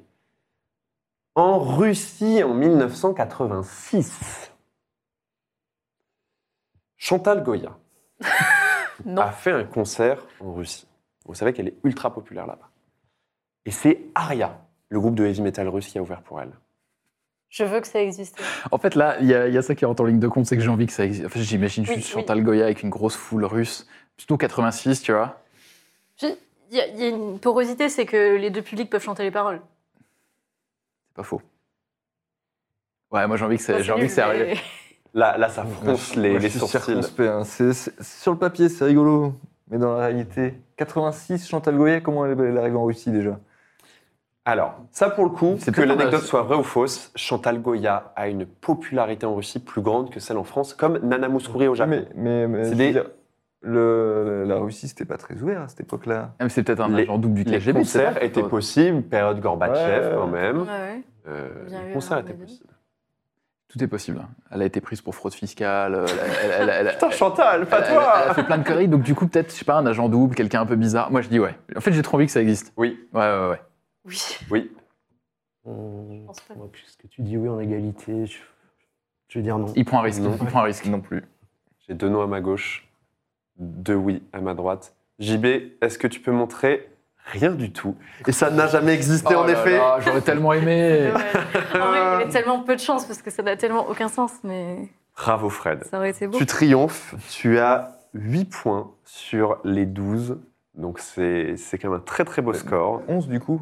Euh, Il y a une manche qui où il était. euh, ah, c'est vrai, c'est vrai, donc très très fort Vous en train de dire qu'il nous bat avec un handicap, c'est ça Exactement, Ok, on en est plat là. de On couture. en est là. Euh, le roi ballon qui nous dit j'y crois de ouf aussi. Goya plus métal russe, vous serez surpris.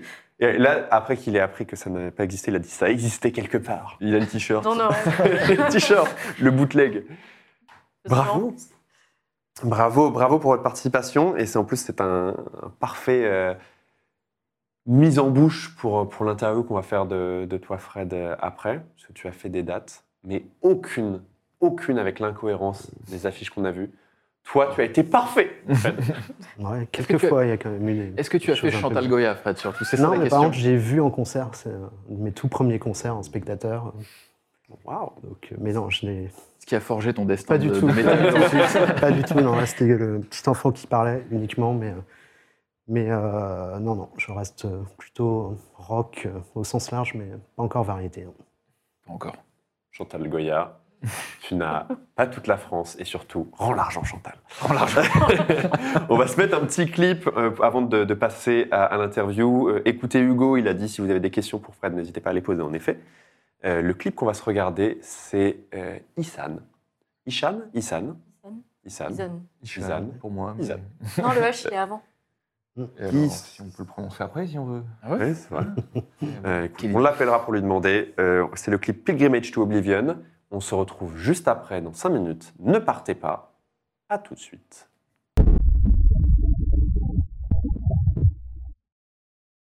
Cette bière, maintenant nous sommes passés à une stout au tonka de toujours la brasserie Vandal. Et je vais sélectionner parce que C'est euh, le signe du métal ou pas les doigts Up. métal. On n'a pas la bougie. Elle est où la bougie? On n'a- pas la bougie Hands Up. Hands Up, euh, qui est un média français euh, reconnu depuis euh, 2015, euh, qui sort des articles complets, qui est d'ailleurs disponible sur handsup.fr. Naturellement. Vous pourrez y retrouver beaucoup Ah. de, de reports, notamment De des reports, des dates, Garmon Bodia. Naturellement. Et ça, Et quand voilà. même, les choses sont bien La faites. petite hein. bougie. D'ailleurs, Garmon Bodia.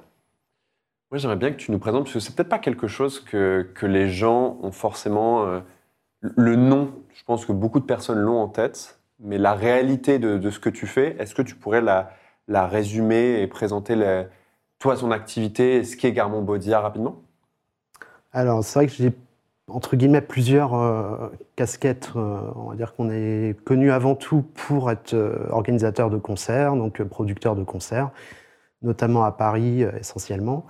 Mais au- au-delà de- d'organiser des, des concerts euh, de A à Z, euh, on organise aussi des tournées pour certains groupes français, comme euh, The Great All Ones euh, par exemple, ou Necrovitch.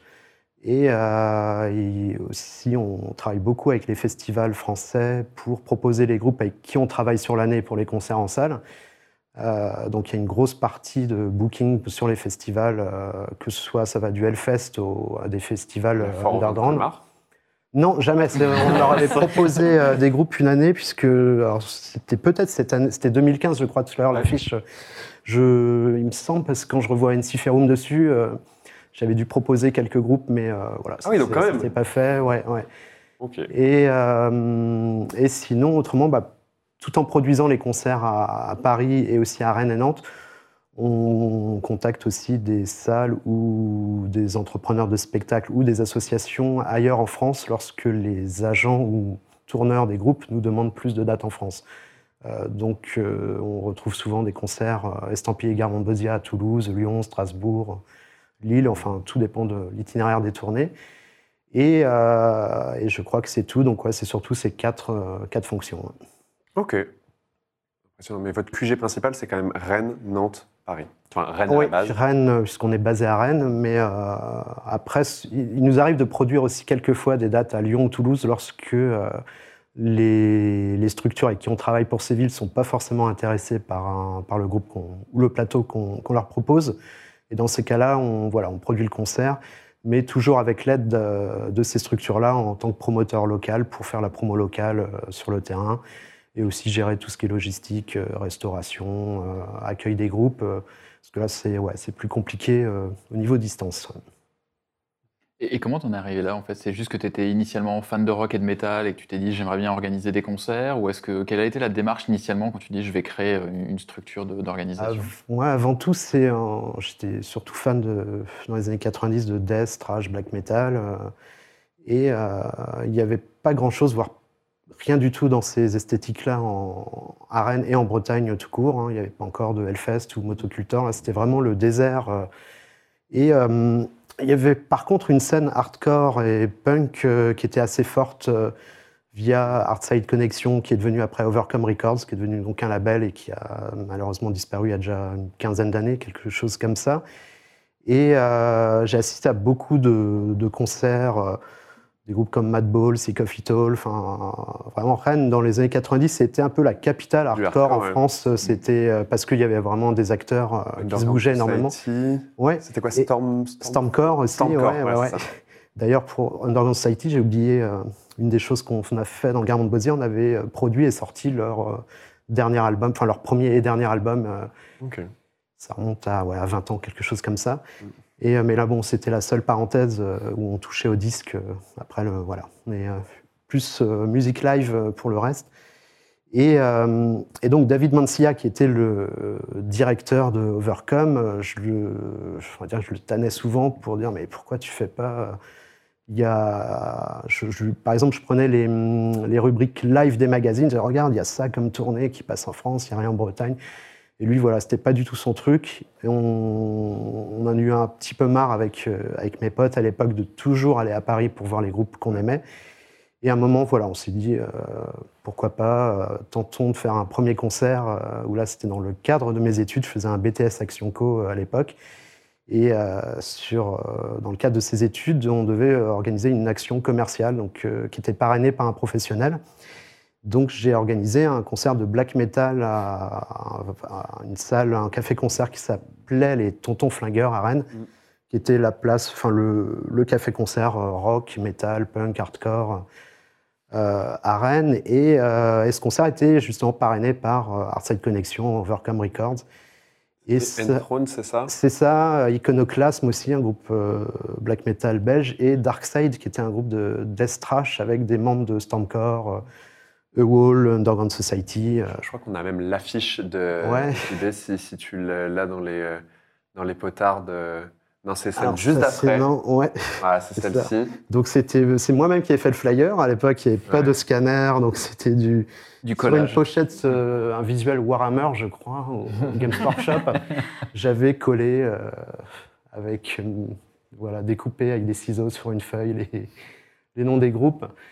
Et, euh, et ce concert a bah, effet complet. C'était venu d'un peu partout dans le Grand Ouest. Et suite à ça, on a officiellement monté une, une association avec, avec des amis.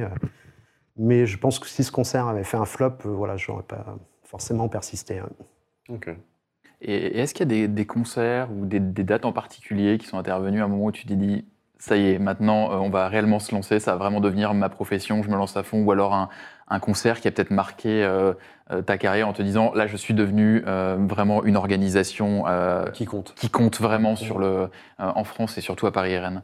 Ça a mis un petit peu de temps quand même parce que, on va dire, bah, de 98 à, je crois, jusqu'à fin 2002, début 2003, on ne faisait que des concerts à Rennes et ça restait 4-5 concerts euh, par an maximum. Euh, on travaillait exclusivement avec un tourneur euh, belge qui montait toutes les tournées Death Black euh, à l'époque, qui s'appelait Metallici. Euh, c'est une structure qui a disparu aussi, mais auquel je pense que la, scène doit beaucoup, puisque dans les années 80, c'est le premier tourneur qui a fait venir en Europe Slayer, Sepultura. Et, donc, malgré un côté do it yourself, hein, c'était voilà, c'était un peu la préhistoire, même je trouve. Au niveau organisation, c'était un peu compliqué, épique, mais, euh, mais bon, les groupes euh, arrivaient toujours en, temps et en heure. Euh, et le truc, c'est que ouais, c'est qu'à partir de ouais, fin 2002, je pense qu'on a, on a pu avoir d'autres tourneurs qui nous ont proposé des, des groupes. Et moi, ce qui m'intéressait, c'était faire uniquement des concerts à Rennes. Et ils ont dit, bah non, on veut des dates aussi à Paris, etc. Et que visiblement, ces groupes-là n'intéressaient pas les, les, bah, les, organisateurs habituels euh, des, des concerts métal sur Paris. Et, euh, et c'est à partir de cette période-là que, que là, j'ai hésité. Qu'est-ce que je fais? Je quitte mon boulot pour ne faire que ça. Euh, ça a mis quand même, après une à deux années, pour, pour commencer vraiment à se salarier, puisque voilà, c'était pas simple au départ. Et puis, je pense que ouais, à partir de 2005-2006, là, il y a eu un rythme de concert qui, qui, qui était vraiment à la hausse, surtout à Paris, où euh, on passait peut-être de 3-4 concerts par an sur les 5-6 premières années à une dizaine, puis vingtaine, trentaine, etc. Et C'est un truc progressif. Il y a, y a Ouais. pas eu un moment où il y a eu. euh, non, après, il y a le fait aussi d'avoir travaillé avec un groupe qui était pas aussi gros qu'il est actuellement, mais euh, qui commençait à percer, qui est euh, Opes. euh, Et en fait, je crois que même c'est la, c'est la première tournée française qu'on a montée pour un groupe, si je me trompe pas. Et, euh, et suite à ça, euh, ouais, il y a eu de plus en plus de sollicitations. On était sur aussi des cachets qui commençaient à augmenter en général, donc avec des budgets plus importants pour les concerts et que ouais, que c'est devenu vraiment sérieux. euh, et puis aussi grâce à un groupe euh, pas du tout métal, mais euh, beaucoup de métalleux aiment aussi, le groupe de jazz rock Magma, Mhm. que j'ai pu faire jouer à Rennes et qui a cartonné. C'était mon plus gros concert à l'époque, le premier concert qui a fait plus de, plus de 1000 personnes. Ouais. Et suite à ça, euh, ouais, je me suis dit, euh, allez, lançons-nous. J'ai quitté mon ancien boulot sans trop savoir où je mettais les pieds. Et, et voilà, je regrette pas du tout, mais c'était pas du tout. Il n'y a jamais eu un objectif au départ de dire, allez, je veux faire ça, je veux vivre de ça. C'était, euh, juste au tout départ se marrer entre potes, faire quelques concerts. Et, jamais j'aurais imaginé un jour pouvoir, à cette époque, me salarier. euh, encore moins d'avoir maintenant des collègues qui travaillent avec moi. C'était loin d'être euh, prémédité.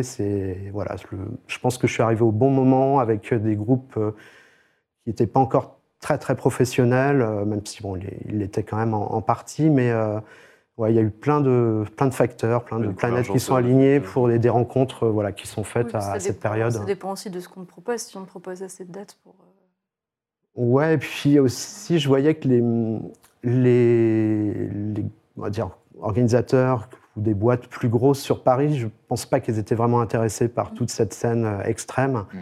Euh, il y avait beaucoup d'a- d'associations, mais euh, pour quasi toutes, c'était uniquement du bénévolat. Il n'y avait pas vraiment de structure professionnelle pour, euh, pour faire tourner en France des affiches régulièrement, parce qu'à un moment, oui, c'était si ça n'avait pas marché, j'aurais été obligé aussi de, lâcher un moment, puisque s'il n'y a pas de salaire qui se dégageait et de travailler 2-3 ans comme ça, c'est un moment. voilà, il faut bien manger. Compliqué. Que au départ, le premier nom de la structure, c'était donc Ecnoenum Pax, C'est ça, ouais. qui veut dire euh, en latin. Ici, il n'y a pas de paix, si je ne me trompe pas. Des paroles qui sont présentes sur le dernier morceau de Mayhem sur l'album des Mysteries d'Homme Satanas, où euh, il y a tout un monologue. euh, et voilà, je me dis, tiens, ça m'a l'air sympa. voilà. Très trou, très trou. Ouais, c'est Ouais, vraiment ouais. très trou. Ouais.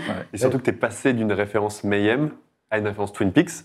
Ça, donc Garmon Bodia, qui est euh, la nourriture euh, que consomment les, les esprits de la, de la loge. Ouais, c'est pas, c'est pas simple non plus à définir, puisque David Lynch n'a jamais. Je euh, l'explique pas vraiment non plus. Ouais, donc euh, je le prends un petit peu ouais, comme une espèce de nourriture céleste, euh, un petit peu comme l'épi- l'épice dans, dans Dune, quelque part, où il y a un, un- quelque chose de un petit peu mystique quand même, mais euh, voilà, qui de, de pouvoir écouter des choses euh, ou, ou consommer des choses sans se déplacer ou de voyager euh, bizarrement d'une dimension à une autre, c'est je trouvais ça parfait pour. euh, même si au départ, le- beaucoup de gens avaient du mal à, à le prononcer. pas- Mais c'était mieux que Ek no Enum Pax. ouais, oui, celui-là, il était imprononçable pour Ouais, effectivement. C'est- même, on le voit aussi derrière, euh, donc derrière toi, Michael, sur l'affiche des, des 25 ans. Euh, D'ailleurs, c'est marrant, Lynch, sur notre première saison, la référence commune à toutes les émissions, c'était Perturbator. Maintenant, ça va commencer à devenir Lynch. Lynch est le Perturbator de la saison 2. Mais donc, ouais, sur le- sur le- l'affiche des 25 ans, pareil, ça, ça reprend le, le visuel comme sur euh, les 20 ans aussi, Ouais, le visuel de, de la loge. Mm. C'est- ça a des. Je me demande si- Non, pas les 15 ans. Je, je crois qu'on a commencé aux 20 ans à prendre. euh, c'est, euh, Enfin, de toute façon, on travaille maintenant avec ce graphiste qui, voilà, qui à chaque fois nous a proposé euh, quelque chose qui. Que moi, qui, en tant que fan, j'étais ah, sympa, j'ai jamais vu ça dans Twin Peaks. Donc, c'est euh, comme si c'était des scènes coupées. Mais après, si on, avait, on avait fait des flyers encore en noir et blanc à l'époque, euh, il y a une quinzaine d'années, où ça reprenait, euh, où c'était plus un flyer avec euh, genre les, les concerts des deux prochains mois à venir, donc euh, sans, sans logo, uniquement une, une police simple, en annonçant tous les groupes avec euh, les personnages phares de Twin Peaks. euh. Et puisque certains me disaient alors, vous avez continué, euh, on en avait fait 10-12, et puis bon, à un moment, on est passé à des choses plus sérieuses, en couleur, avec un vrai graphiste. euh. Mais ouais, ça a toujours euh, été, même si ça n'a rien à voir avec euh, musicalement notre activité avec Twin Peaks, c'est ouais, c'était vraiment le, le côté fan et, et puis l'univers qui se dégage, qui quelque part me fait penser un peu aussi à l'univers musical qui est un peu barré aussi quelque part. Moi, j'ai une question très bête, qui paraît très bête, mais euh, je pense que ça peut intéresser des, des gens qui nous regardent, etc. C'est tout simplement, c'est quoi un tourneur? Techniquement, euh, Mm. quel est ton métier? Est-ce que c'est toi qui contactes des groupes? Est-ce que tu contactes, es contacté par des labels pour organiser les plateaux? En fait, comment ça se passe théoriquement quand tu, quand tu vas produire une date avec Garmon Euh, Quel est le process en réalité? Est-ce que ça se trouve, c'est peut-être des schémas complètement différents d'ailleurs, hein, selon les, les cas, mais... Alors, les, je dirais, 80-90% des cas, ce sont donc des, tourneurs ou agents européens, donc qui ont basés en Allemagne, Angleterre, etc., qui ont ce qu'on appelle un roster, une liste de groupes euh, avec qui ils travaillent pour euh, toute l'Europe. Et eux nous contactent euh, quelquefois pour qu'on puisse travailler avec l'ensemble de leur catalogue ou quelquefois un seul de leurs artistes. Et après, donc, on est, censé représenter ce- cet artiste en France. Donc là, on n'est pas vraiment non plus tourneur, on serait plus dans le rôle de booker ou, producteur français d'une tournée européenne, euh, puisqu'après, quelque part, c'est le tourneur ou l'agent qui cède les droits de représentation à, à Garmon Bosia pour des dates en France. Mais après, on, est aussi, euh, on peut avoir aussi ce rôle de tourneur euh, ou agent pour euh, là, des groupes comme par exemple The Great Old Ones, où là, toutes leurs dates, euh, quelque part, là, c'est le, le rôle inverse, c'est moi qui vais contacter euh, moins vers l'étranger, mais à un moment, voilà, d'aller chercher des gens dans d'autres pays pour leur dire est-ce que ça vous intéresse de faire ce groupe? Euh, Ouais, on va dire oui. Ça, c'est le... Après, le- entre agent ou tourneur, quelquefois, Ouais. il y a, la marge est assez faible. Enfin, pour moi, c'est un peu la même chose. Mais, euh, mais par exemple, c'est arrivé dans le passé aussi qu'on monte une tournée française pour Entombed. Donc, c'était la fin de Entombed avant que le groupe split et qu'il y ait Entombed ID euh, d'un côté. Et euh, où là, c'était directement en contactant le groupe euh, où on s'est dit, bah voilà, on fait une, tournée, mais qui sera uniquement française, même si je crois qu'on avait fait aussi une date en Espagne. Mais là, c'était sans passer par un, un tourneur, c'était en direct vraiment avec le groupe. C'est arrivé aussi pour Shining, le suédois. Euh, voilà, il y a eu quelques pour Septic Flèche à plusieurs reprises aussi. On avait monté des tournées euh, qui à l'époque se faisaient entièrement, enfin directement avec le groupe. Et euh, même si c'était essentiellement centré sur la France, il y avait à chaque fois une à deux dates en Belgique, Pays-Bas ou Espagne. Et donc voilà, là on était vraiment dans le rôle du tourneur. Mais ça reste une, une part assez faible par rapport à tout enfin, toute l'actu, en fait, tous les concerts qu'on propose, où là on est plus ouais, dans le rôle uniquement du producteur français, mais c'est un tourneur étranger qui, qui nous confie ses groupes.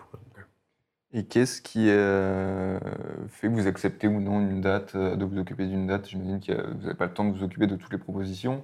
Donc sur comment vous, vous arbitrez les, choix de, des tournées que vous... Alors, il y a, bah, il y a plusieurs critères. Le- on ne fait pas toujours tout ce qu'on aime, parce que bah, sinon on ne ferait pas grand-chose.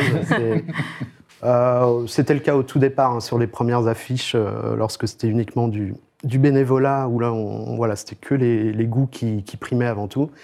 Mais euh, disons que bah, j'en reviens à des, aux tourneurs étrangers, lorsqu'ils nous confient plusieurs groupes, donc forcément, il y en a certains qui nous intéressent, mais la contrepartie, c'est aussi de bosser avec leur groupe qui peut être, alors quelquefois, musicalement, on s'y retrouve pas du tout, et, euh, et quelquefois, on voit des commentaires aussi sur l'annonce d'un concert. Ah, c'est bizarre que ce soit Montbaudière. Ouais. Euh, Ils disent, bah ouais, c'est un peu. C'est. euh, C'est ouais, le truc c'est que ça peut mettre à mal des relations avec des tourneurs si on dit non non, moi je veux pas, je veux que ce groupe-là, je veux pas tous les autres, ou alors bah, il dira bah ok mais on, on va bosser avec quelqu'un d'autre puisque moi je veux quelqu'un qui s'occupe de mes euh, 15 groupes en France.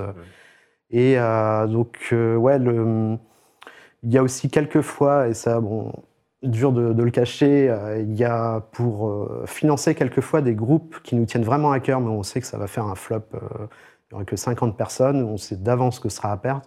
On, on- quelquefois, voilà, on dit oui à des choses, on sait que ça va vraiment cartonner ou c'est pas du tout notre cam, mais voilà, c'est quelque part essayer d'équilibrer avec le- les, les concerts passion qui peuvent être financés par des groupes, euh, on va dire, qui sont moins, moins notre tasse de thé. quoi. Mais ça t'est déjà arrivé d'être devant un de tes concerts et de te dire qu'est-ce qui se Euh, passe Qu'est-ce qui est sur scène quoi? Ouais, ouais, ouais. Après, bon, je ne vais pas citer des groupes parce que euh, je faisais beaucoup ça à l'époque des forums où je m'étais, ah, le concert d'hier, c'était vraiment pas terrible, et en me disant que les groupes n'iraient jamais, euh, surtout groupes étrangers.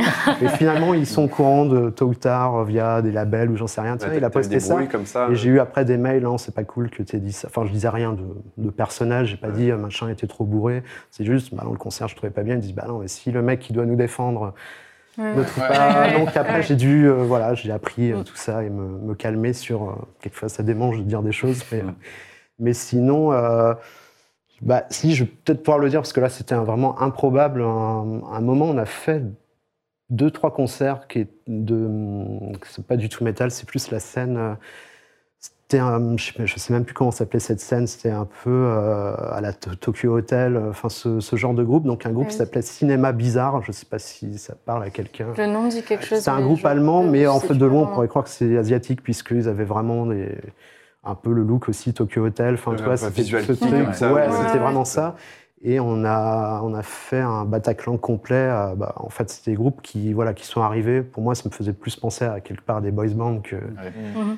Et, euh, et que ça a disparu aussi vite. euh, ça qui est incroyable. Ça fait des milliers de personnes et en un an après, plus personne n'écoutait Ouais. ça. Enfin, et là, je, ouais, je me rappelle très bien. Donc ça remonte à, je crois que c'était 2009-2010 et de- déjà le public, euh, c'était surtout des, des adolescentes euh, qui arrivaient dès la veille. Enfin, c'était de la folie. euh, Ah ouais. À ce point-là. donc, euh, parce que ouais, c'est arrivé un de ces concerts où la veille, le hasard faisait qu'on organisait un concert euh, métal, euh, je sais plus quoi, et on.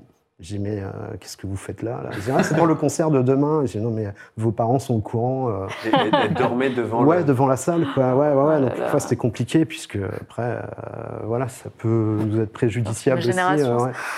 Et, euh, et lorsque donc, ce groupe a commencé le premier morceau, moi j'étais à la billetterie, donc je sais pas si vous voyez par rapport au Bataclan, il y a c'est un petit couloir, Ouais. et les portes étaient un peu ouvertes, donc je voyais euh, la scène. Et là, au bout de 30 secondes, il y avait déjà, je sais pas, 50, 70 personnes qui ressortaient évanouies enfin, par les secours, parce qu'il y a juste le chanteur qui est. Et après, bon, musicalement, j'étais à me dire, ah ouais, enfin, je savais, euh, je m'attendais à ça, mais là, euh, ouais, c'était. C'était long. Donc Ah. voilà, il y a un concert, voilà, cinéma bizarre organisé par Garmond Godia.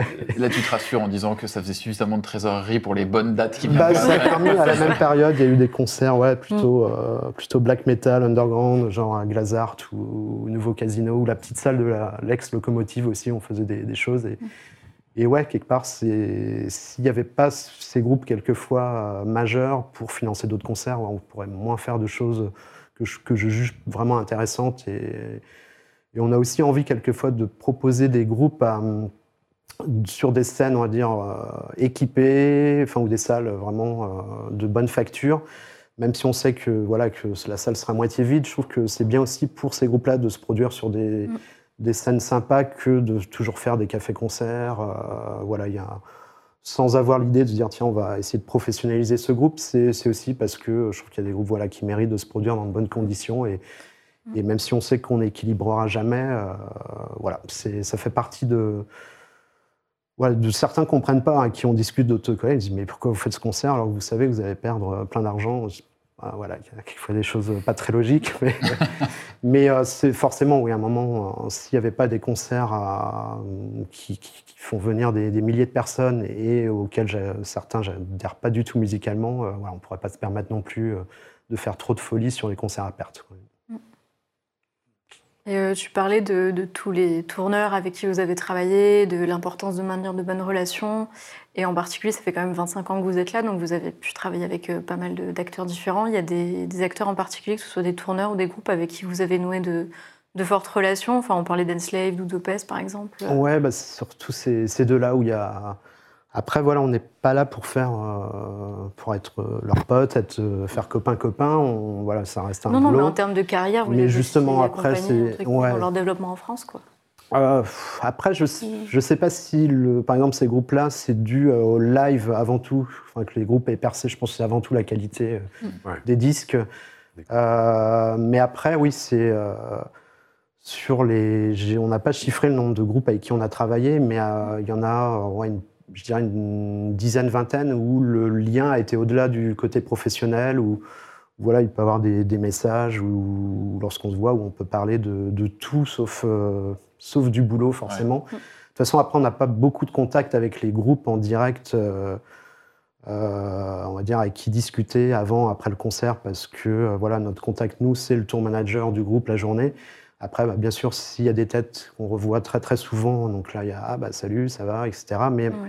ouais, je dirais que c'est- il y a très peu de groupes avec qui on garde vraiment un contact amical, et ce qui n'est pas forcément non plus toujours bien, puisque d'allier boulot et amitié, Oui, oui, quelquefois, oui, ça c'est un chose. qui Non, va non, pas. mais je parlais même ouais. au niveau professionnel, tu vois, le Ouais. fait de, de travailler euh, pendant des années quand même avec les mêmes tourneurs et les mêmes. euh, Ouais, après, ça peut, ça peut être pas forcément les. Genre, Enslaved a eu, dû avoir 4-5 tourneurs différents, euh, voire peut-être plus euh, sur les, les 20 dernières années.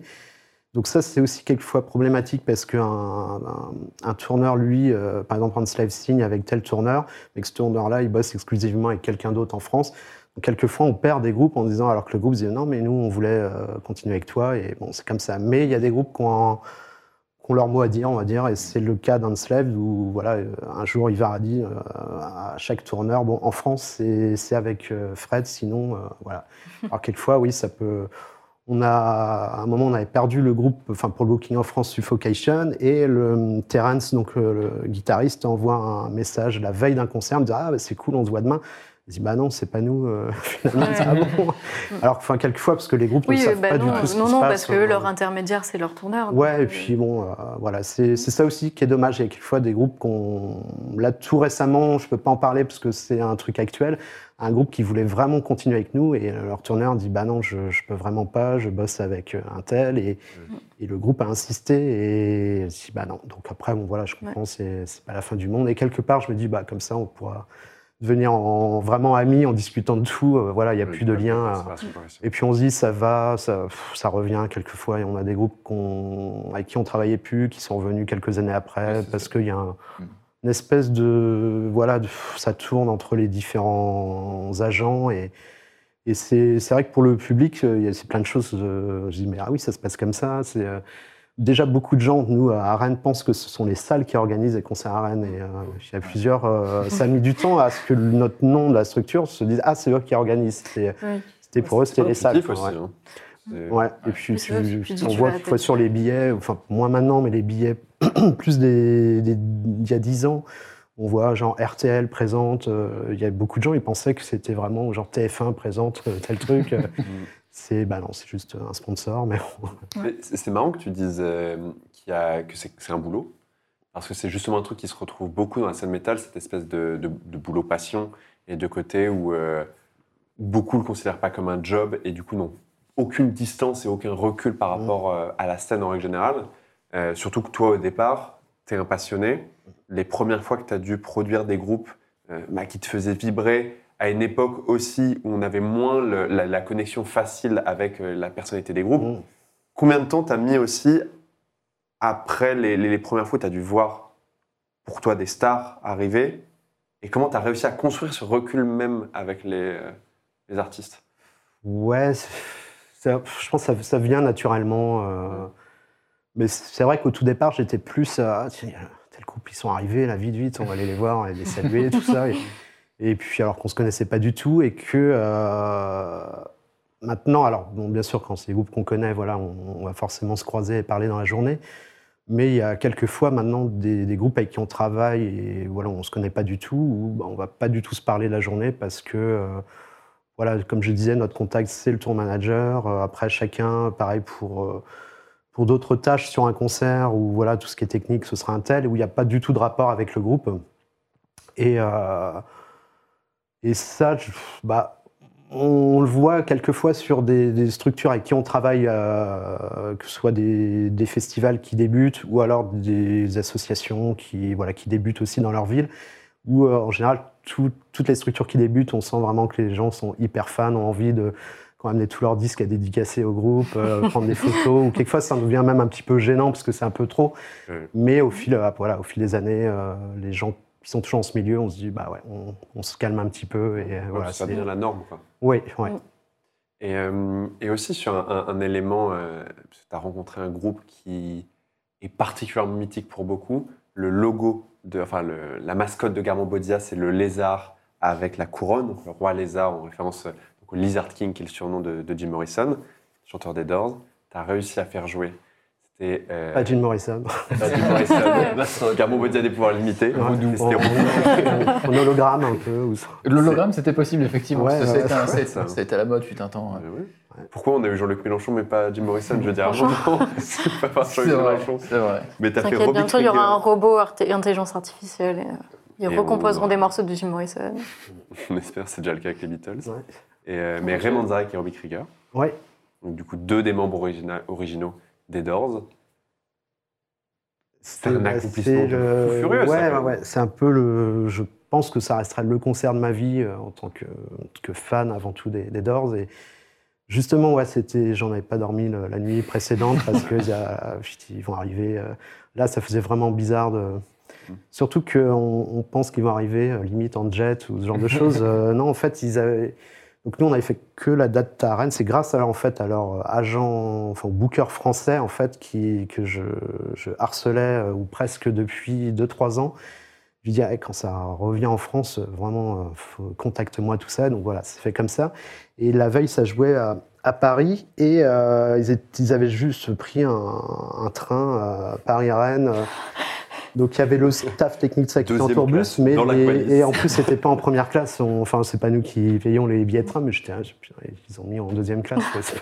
Ah, ouais, c'est exceptionnel ça. Et donc on allait les chercher à la gare en van pour après les emmener à la salle. Et, et voilà, c'était bizarre. J'ai revois monter l'escalator, euh, enfin vraiment dans une gare, ce qu'il y a de plus banal, et, et que personne n'avait capté de toute façon. euh, parce que bon, aussi les Doors, c'est un peu disparu quand même euh, au niveau médiatique, mais, mais euh, ouais, c'était vraiment improbable et, et ça restera. Ouais, le- Et puis surtout, cette date s'est super bien passée. C'était vraiment très très sympa, vraiment plutôt humble, enfin pas de, pas de délire, euh, parce que j'avais un petit peu peur de ça aussi, que c'était le truc, euh, on n'allait pas les voir la journée, Ouais, enfermés. ouais. Et en fait, non, c'était euh, c'était la journée parfaite. C'était- Et d'ailleurs, à ce sujet, vous, voyez généralement des, un peu des différences culturelles qu'il peut y avoir entre les groupes, groupe américain, euh, groupe, euh, groupe français. Est-ce qu'on voit des différences fortes sur la façon dont ils, dire, ils vous traitent, mais les relations qu'ils peuvent avoir avec vous, avec les gens de la salle, etc. On le ressent, ça, en fonction un peu des. Ouais, un petit peu, ouais, ça peut arriver, surtout avec des, des groupes américains qui n'ont pas beaucoup tourné en Europe, où là, quelquefois, ouais, c'est vrai que les, le, on va dire que le business live se fait différemment aux États-Unis, enfin aussi peut-être différent en, Asie, mais ça, je, je le sais moins, mais par rapport à l'Europe, euh, disons qu'aux États-Unis, euh, enfin en France, où c'est pas le cas dans tous les pays européens en général, le- les groupes, on, on doit leur fournir euh, la restauration, enfin ils ont une liste. de ce qu'ils veulent, alors qu'aux États-Unis, voilà, c'est débrouille-toi. Donc on a eu quelquefois des groupes en- qui qui, bon, qui osaient pas manger parce qu'ils disaient ouais mais ça va être payant. tu sais. Non, mais on l'a eu même récemment avec euh, The Dead Disease euh, il y a un, un mois de ça où voilà les mecs euh, n'avaient pas du tout demandé euh, de, de nourriture et ils sont allés manger. Enfin, c'est bizarre à leurs frais parce que chez eux, bah voilà, ça, c'est tout est pour eux. Mais aussi, on le voit aussi dans la façon dont se passent les choses. Il y a, c'est un peu con, mais il y a quand même un côté cliché avec certains tour managers américains qui arrivent où c'est vraiment genre on a sauvé l'Europe, donc on fait un peu ce qu'on veut. Et, et quelquefois c'est un peu trop, on se demande si c'est pas même un rôle euh, qu'ils jouent. C'est, Ouais. Et quelquefois, ouais, il y a des techniciens qui disent bon, c'était cool, mais oui, euh, j'aimerais pas trop le revoir parce que euh, nous a super mal parlé toute la journée, alors que le, le taf est fait, quoi. C'est Ouais, je, enfin, je trouve que ouais, y a dans, dans ce que je peux voir au niveau de nos concerts, euh, on le voit tout de suite quand c'est un groupe américain et européen sur euh, certaines façons. ouais. Et, et aussi quelquefois d'autres pays européens où Les- c'est. je me disais, les Japonais aussi, vous avez fait ça il n'y a pas longtemps. C'est une Ouais. autre culture, euh, surtout au niveau du travail, c'est de ça, ouais. l'organisation et tout. Et je- C'est le moment raciste euh, de Fred. Non, non, du tout. Et c'est- ce qui est marrant, c'est qu'on on leur a quand même demandé si ce qu'ils demandaient, c'est ils voulaient pas vraiment de nourriture euh, bah, asiatique. Euh, Ils disaient non, non, non, on veut. C'était marrant, c'est voilà, baguette, jambon, euh, etc. Et, et, euh, quelque part, c'est bien. Au moins, les mecs veulent découvrir des choses. Euh, Ça arrive aussi qu'il y ait des groupes qui veulent vraiment du local. Ils veulent euh, que ce soit au niveau boisson. Euh, D'autres, non, ils voudront euh, de la 1664 euh, pendant 30 dates à suivre. Enfin, voilà, il y a des, quelquefois des choses bizarres. Mais, euh, mais un groupe, euh, justement, qui s'appelait. C'est Dio, pas le duo que tout le monde connaît, c'était euh, des initiales Destroy, je sais plus quoi, le I, Overlord. C'était un groupe euh, bah, de la scène un peu euh, japonaise, sauf que là c'était un peu plus métal que, Tokyo Hotel, ce genre de choses. Et ce qui est marrant, on les avait fait à Rennes et, ils avaient pris certaines choses pour faire des, des baguettes, alors que voilà, c'était là c'était marrant parce qu'ils essayaient de manger. Euh, euh, avec des, des baguettes euh, de chez eux, et- sauf qu'on n'en avait pas. Et, euh, et là, ouais, c'est là qu'on s'est dit, mince, on aurait peut-être pu adapter euh, notre truc. euh. mais, euh, mais en général, ouais, ça se passe plutôt bien, ce, enfin, ce, ce choc des cultures, quelquefois. euh, non, c'est c'est cool. quoi. Surtout que vous avez quand même une expérience énorme. Parce que je crois que sur votre site, vous mettez que vous avez fait plus de 1000 concerts. Ouais, et là, ce sont ceux que nous avons produits vraiment de A à Z. On compte pas tous les, Ah oui. Mm. les groupes bookés sur euh, les festivals ou à Toulouse, Lyon, etc. Euh, donc ouais, le millième, c'était au printemps dernier. ouais. C'était quoi le millième? Ah, C'était euh, Icebreaker ou Icebreaker, je sais pas comment on prononce, le groupe Ah allemand oui, d'Indus. Ouais. Mais euh, ouais, c'est. Ça fait quelque dingue. chose Euh, non, parce que. Enfin, c'est plus le, le nombre d'années, parce que là, c'était aussi le millième, le millième est tombé sur les 25 ans. C'est plus 25 ans que 1000, parce que, euh, voilà, il y a. Comme au si on divise euh, 1000 concerts sur 25 années, on est plus à une moyenne de 30-40, enfin ça doit faire 40, un truc comme ça, si je ne me trompe pas. Euh, et le truc, c'est que... on- Ouais, parce que si on faisait que 40 concerts par an, ce serait génial au niveau repos, tout ça. On est plus depuis quand même... euh, puis à peu près 10 ans, à, hors période Covid, à 80 concerts produits par an, ce genre de choses. Quoi. Ouais. Puisque ouais, les premières années, c'était 3-4 concerts. hein. Donc ouais, c'est plus le... se dire 25 ans, waouh. Et, et tu ne les fais pas tous dans tous les cas? Ne plus maintenant, mais jusqu'à en fait jusqu'à 2013 ou 2012, j'étais tout seul. Euh, Enfin, bien sûr, le jour des concerts, il y a des équipes ou des bénévoles pour euh, pour les différentes tâches, mais le, le ouais, même jusqu'à 2014-2015, je faisais tous les concerts. euh, et puis euh, voilà, j'ai pu euh, embaucher une, une euh, Lorraine qui est devenue ma collègue à partir de fin 2012-2013 et début 2013, et là ça ça m'a permis de souffler un petit peu. Et, euh, et maintenant, je- ce sont plus mes collègues qui bougent sur les dates à Paris. Euh, Moi, je, fais toujours les, toutes les dates à Rennes, euh, et les, entre guillemets, les plus importantes qu'on ait à Paris. Mais euh, ouais, vis-à-vis de notre activité actuelle, en fait, le problème, c'est si je veux passer une journée sur un concert à Paris, c'est une journée de boulot qui se fait pas, puisqu'on voit tous les mails. euh, Ouais, moi, mon, boulot, c'est plus voilà, répondre à des mails et essayer de vider mes boîtes mail le plus possible. Et, et ça, c'est après, c'est ouais, mon problème, c'est c'est dur à rattraper quand on a deux, trois concerts à suivre où on ne fait rien d'autre que de bosser sur le concert. Et, et après, ouais, il faut 15 jours pour récupérer euh, tout ce qui n'a pas été fait. quoi. C'est c'est- ouais, c'est très chronophage. C'est c'est chaud. Euh, donc, on, on- on- tu l'as, enfin, on l'a- souligné au début, tu as à la fois un rôle un peu de booker où tu euh, attrapes les tournées qui, qui sont proposées par Turner et des moments où tu produis toi-même des, des dates et des tournées. Euh, Qu'est-ce qui, euh, enfin, pourquoi, c'est- enfin, c'est une envie de se diversifier qui, c'est des métiers un peu différents où ça se rejoint et qu'est-ce qui, qu'est-ce qui donne envie de plus produire, euh, enfin, produire une tournée plutôt que de juste s'appuyer sur quelque chose qui est déjà en chemin. Enfin, comment, comment- Ouais. quelles sont les motivations dans chacune des, chacune des deux branches, quoi? Bah, après, c'est plus venu une, euh, lorsqu'on a dû produire des, des- des tournées, où c'était plus une nécessité, puisque les groupes concernés, voilà, s'il n'y avait pas d'autre solution que de dire, bah, voilà, Fred, il faudrait vraiment qu'on puisse faire ça, parce que sinon, euh, on voilà, on tournera jamais, enfin, si peut-être, mais on veut vraiment faire une tournée dans la- l'année à venir. Donc c'est rarement venu d'une euh, d'une volonté, enfin on va dire le rapport inverse, où moi je vais contacter des groupes avec qui on bosse pas, me dire est-ce que ça vous intéresserait de, de faire une tournée euh, Ouais, c'était plus dans, dans le besoin de répondre favorablement à des demandes, euh, là directement de groupes, pour ces tournées. Je sais pas si c'est ça ta question. Ouais, ouais, ou c'est- bah, c'est le- le- c'est à peu près. ouais, enfin, le, le- le- qu'est-ce qui est, qu'est-ce qui est plus intéressant dans le fait de produire une tournée ou euh, différent dans le fait de produire une tournée de juste euh, le enfin, euh, attraper le- quelques dates d'une tournée euh, européenne. Oui, euh, ouais. Après, le... ouais, je pense qu'il n'y a pas plus de, de facilité ou même de...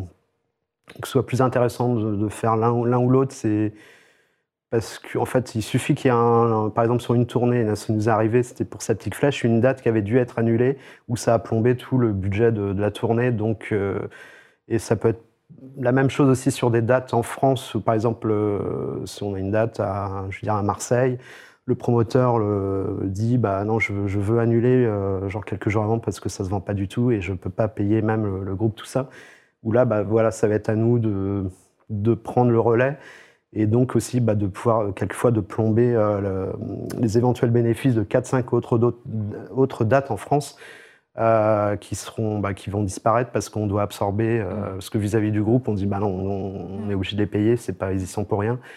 Et donc pff, ouais que ce soit tout- toutes ces fonctions différentes à la limite ce serait plus de faire que du booking pour des festivals où là il n'y a pas trop de répercussions euh, on va dire négatives parce que on, voilà ça arrive souvent qu'il y ait des groupes qui annulent euh, sur les festivals pour X raisons Mm.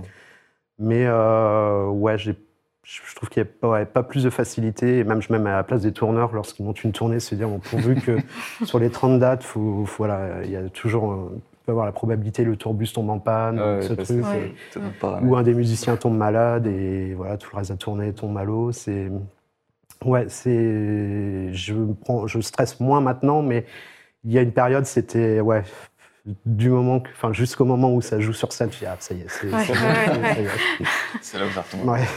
Et euh, dans toute cette activité florissante, il y a eu quand même quelques années euh, assez creuses avec le Covid. Donc bon, on commence maintenant à prendre un peu de recul sur cette période, mais euh, qu'est-ce, que, qu'est-ce qui est différent un peu maintenant par rapport à avant? Euh, On se rend compte notamment que les gens prennent leur place de plus en plus tard. Comment, comment vous vous habituez un peu? Comment, Quelle méthode vous mettez en place pour, euh, pour pallier un peu euh, à cette nouvelle situation? Et quel bilan vous en tirez un peu maintenant avec le recul? Ouais, alors on n'a pas trop de méthodes pour. euh, c'est vrai qu'on Ouais. a subi plus qu'autre chose. Euh, là, on revient, j'ai l'impression, et j'espère que c'est le cas, à une situation presque semblable à ce qui se passait avant. Mais euh, ça a mis quand même euh, plus d'un an et demi après le retour des, des concerts Oui, à vraiment forcément le revenir. bouchon où euh, tous les concerts Euh, Il y a des gens qui, voilà, qui sont passés à autre chose, qui ne sortent plus parce que ils ont trouvé aussi peut-être du plaisir à faire d'autres activités. Euh, Il y a aussi, ça c'est vraiment très peu de gens qui, bah, qui, qui avaient peur de rechoper le Covid ou ce genre de choses sur les concerts. Et, euh, et puis en même temps, c'est ça qui était aussi compliqué, c'est que les coûts en général pour les groupes pour tourner ont énormément augmenté. Donc on se retrouve avec moins de spectateurs, mais euh, avec des coûts, des budgets plus énormes. Donc euh, des places de, de concerts qui aussi augmentent le prix. Forcément, ouais, tu dois- c'est. Ça reste raisonnable chez Garamond quand même. Ouais. Bon, on n'est pas. mais on est, on euh, est quand même. Je me rends compte quand même sur des dates euh, qui, est- qui, qui étaient à 20 euros max, donc sur des salles moyennes, où là maintenant on est plus sur du 25-26 euros pour Ouais. ces, ces lieux identiques. Et euh, il y a la problématique bah, donc des, les, euh, la logistique en fait pour les tournées, le- la location de tourbus, euh, Mm. de backline. Ça, en fait, il y a eu une pénurie lorsque les concerts ont repris, donc forcément, et les festivals. Donc forcément, s'il y a pénurie ou très peu de, de tourbus disponibles, donc forcément les prix augmentent. Et, euh, et le truc, c'est que, euh, par exemple, lorsque j'ai les dernières tournées que j'avais montées où j'avais une location de tourbus, euh, un, un tourbus coûtait à peu près, euh, tout compris, à peu près à 1000 euros par jour, c'est-à-dire location du véhicule plus le chauffeur, Mm. plus euh, le frais, ça, après c'était une moyenne par rapport au carburant, péage, etc. Et euh, là, maintenant, pour ce, ce même service, en, en 3-4 ans, on est passé quasiment à 2000 euros par jour. Donc, euh, pour les, les très très gros groupes qui ont des cachets très énormes, c'est pas quelque chose de, de- de très important, mais pour des groupes où, on va dire, les cachets Ouais. demandés, euh, parce que euh, il y a ça aussi, si on vous demande 2000 euros et le concert, on espère qu'on fera 300 personnes pour amortir, et là, le mec euh, va dire, bah non, maintenant, il me faut 3000 euros, alors qu'il va pas faire plus de monde. Euh, c'est ça qui est embêtant. C'est surtout pour les groupes de notoriété moyenne ou alors, on va dire, des concerts qui font des, des salles de moins de, moins de 600, 700 personnes, où là, ouais, il y a une grosse problématique. Donc, on, on- on fait ces concerts, mais euh, en augmentant les places, mais ça suffit pas non plus, parce qu'un concert de 300 places, si on fait que 1 ou 2 euros de plus, Mhm. c'est pas ça non plus qui sauvera ouais, le truc. Et euh, donc, les groupes aussi se rattrapent sur le merchandising, que vous avez dû voir que la hausse, quand même, des. Ouais. Ah, ça, par contre, ouais. Et c'est. Les- alors, je- Même des fois les salles et les, et les- qui, qui, euh, mettent aussi leur. euh, Oui, il y a ça, mais ça, en fait, c'est c'est marrant, c'est ça, c'est sorti il n'y a pas très longtemps, mais Ouais. c'est un truc qui se fait depuis, le, je vais pas dire la nuit des temps, mais. Les, les parts de, de qui a, merch mais qui a augmenté. ça. Ouais. Euh, mais qui a Et il y a très, en fait, il y a très peu de salles à Paris, et puis là, c'est pas un secret si, voilà, si vous louez une salle, sera mis euh, sur le contrat que le merchandising s'étend. Mm.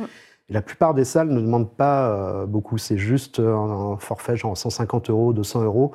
Euh, après, ils pourraient s'en passer, hein, mais c'est quelquefois plus au principe. C'est après les très grosses salles, genre euh, Bercy enfin, ou Accor Hotel, où là, c'est plus un pourcentage et euh, c'est pas la personne du, qui gère habituellement le merge du groupe qui sera derrière avant les t-shirts. Là, c'est Oui, une parce autre que certaines salles ont leur propre merchandiser et des fois le C'est ça, ouais. avec, donc c'est quelque chose qui se négocie avec la. Et avec là, la bah, salle ça, ça, se- ouais, ça se négocie. C'est soit vous mettez votre merch et c'est entre 20 et 25 ou soit bah, il n'y a pas de merch du tout. Et donc il y a des groupes voilà, qui ont trouvé des Oui, qui astuces. se publiquement euh, voulait Ouais. plus. ouais. Mais après, c'est quelque chose ouais, qui existe depuis très très longtemps. Enfin, nous, euh, la première fois on a loué des grosses salles, c'était déjà d'actualité, sauf que bon, à l'époque, euh, personne n'en parlait. Et euh, c'est bien aussi d'évoquer ça, parce que bah, certains pensent que c'est les organisateurs aussi qui. C'est pas nous, c'est pas nous, ok. Car mon Bosia va chaler ce qui était bien, c'est que euh, c'est pas. De toute façon, les, les trois quarts des salles en France euh, où il n'y a rien du tout à payer, où là, bon voilà, quand ça se passe bien, souvent les groupes euh, refilent un ou deux t-shirts pour, pour le staff. Et que là, avec euh, ces salles qui demandent des pourcentages assez énormes, on n'ose même pas demander de t-shirt à la fin parce que voilà, c'est. c'est- Mais après, je trouve qu'il y a quand même un, un petit peu d'abus sur les tarifs. Au-delà de ces pourcentages pris par les salles, euh, de voir des t-shirts à plus de 30 euros. 5 enfin, euros, maintenant, dit à 60 et tout. c'est- Là, hier, ouais. j'étais à un concert où le Woody était à 75. hein. Et ouais, mais de toute façon, il y, a- C'est- il y a- euh, ouais. Ouais. il y a un glissement Je suis global. hein. restée des heures devant ce Audi de Devin Townsend en me disant putain, il est cher, mais il est magnifique. Bah de toute façon, il y a un glissement des prix des places. hein. Ce qui était le prix avant d'un d'un Bataclan, aujourd'hui, c'est en fait le- ce que Bataclan Ouais, devenu Zénith, euh, tout a glissé. Ouais. Quand on voit aujourd'hui qu'on peut payer les 55 balles des places pour des concerts au Bataclan, ça paraît fou. Avant, c'était un prix de Zénith. Maintenant, Zénith, c'est forcément 75 euros. Mais d'un côté, je trouve Euh. que ça augmente moins vite que beaucoup d'autres choses aussi. Oui, Que tu potentiellement. regardes, je pense, Ouais, le prix du loyer ou même le prix de, de certaines matières premières. Je suis pas certain que, le, que le, le prix de la place ait augmenté de la même Ouais, manière. c'est juste que là, on fait vraiment la comparaison aisément. Tu retrouves ton vieux ticket. euh, tu vois les places de Metallica au Parc des Princes à 35 balles. Voilà, et... regarde, 60 francs, Michael, 60 francs. Ce qui était euh, dé- déjà, euh, je me rappelle donc les tontons flingueurs, on avait fait ça, vous avez dit ah oui 60 francs c'est un peu cher parce que euh, les concerts habituels dans cette salle, enfin ce café concert c'était 20 francs, 30 francs. Là, 9 Donc là on est déjà dans une tranche. euh, Mais calcul. Bien sûr. C'est ça dans sa tête 655, depuis- depuis 957. cinq Je suis assez vieux pour faire encore la transition des Ah fois. ouais. Ah, bien sûr. Mais euh, Mais d'ailleurs, c'est un truc sur, sur les affiches, et je pense avant qu'on passe euh, sur le Garmon euh, Fest, il faut quand qu'on parle. euh, la Ouais, grosse ouais, actualité. Moi, j'ai regardé pas mal de vieilles affiches de, de Garmon. Euh, je suis allé sur un, un vieux blog d'un type qui, qui a raconté tous ses concerts. Ouais. Il avait fait beaucoup de concerts, notamment de Nantes et Rennes. Et en fait, il y a un truc que j'ai remarqué, c'est que l'ordre des affiches, et je regardais vraiment en plus de ouais, 99-2004, un truc comme ça, j'ai regardé 5-6 ans. En fait, l'ordre des affiches n'a pas bougé. C'est-à-dire que ce qu'était la tête d'affiche est aujourd'hui encore une tête d'affiche. ouais.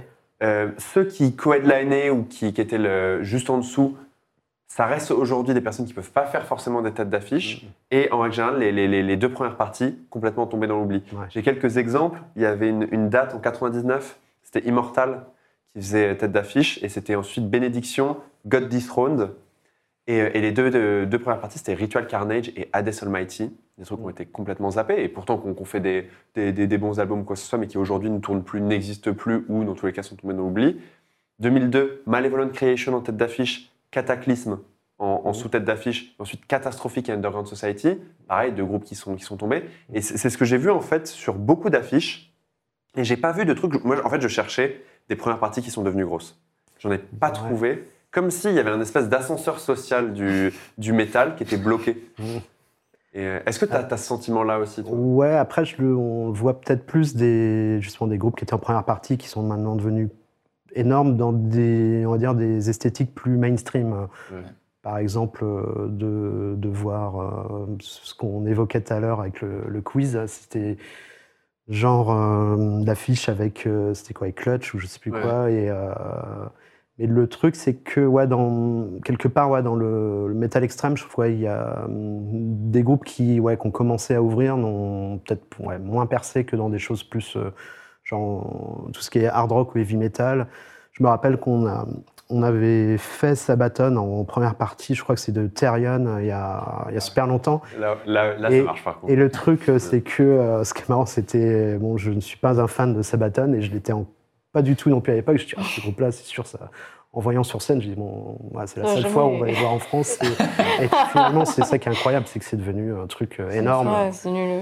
Pareil avec Amon effectivement. Mars, à la limite, sur les, affiches qu'on faisait à l'époque, il y avait, euh, avec ce tourneur là, métallisé, où il y avait Immortal, etc.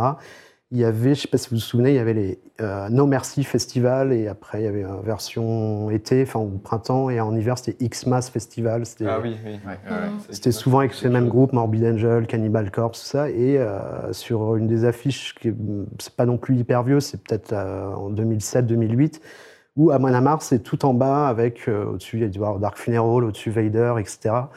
Et, euh, et c'est pareil, ce, ce groupe-là, je me dis, ouais, c'est quoi ce truc euh, Il y avait déjà le côté viking avec Enslaved, ou même euh, uniquement sur disque avec Bathory, enfin des choses. Et pour moi, ce groupe-là, je dis, bon, voilà, ça va pas disparaître. mis ta euh, pièce dessus. ouais. Et puis, ce qui est marrant, c'est que petit à petit, c'est pas venu du jour au lendemain. C'est peut-être ouais, euh, au fil des années, ils sont devenus de plus en plus gros. Et, et maintenant, ça m'étonne pas vu la- les productions sur scène, Ouais, tout ouais. ça. Oui. Mais C'est vrai que c'est pas souvent ces esthétiques-là, parce que par exemple, il y a beaucoup de groupes de metalcore qui ont grandi hyper vite.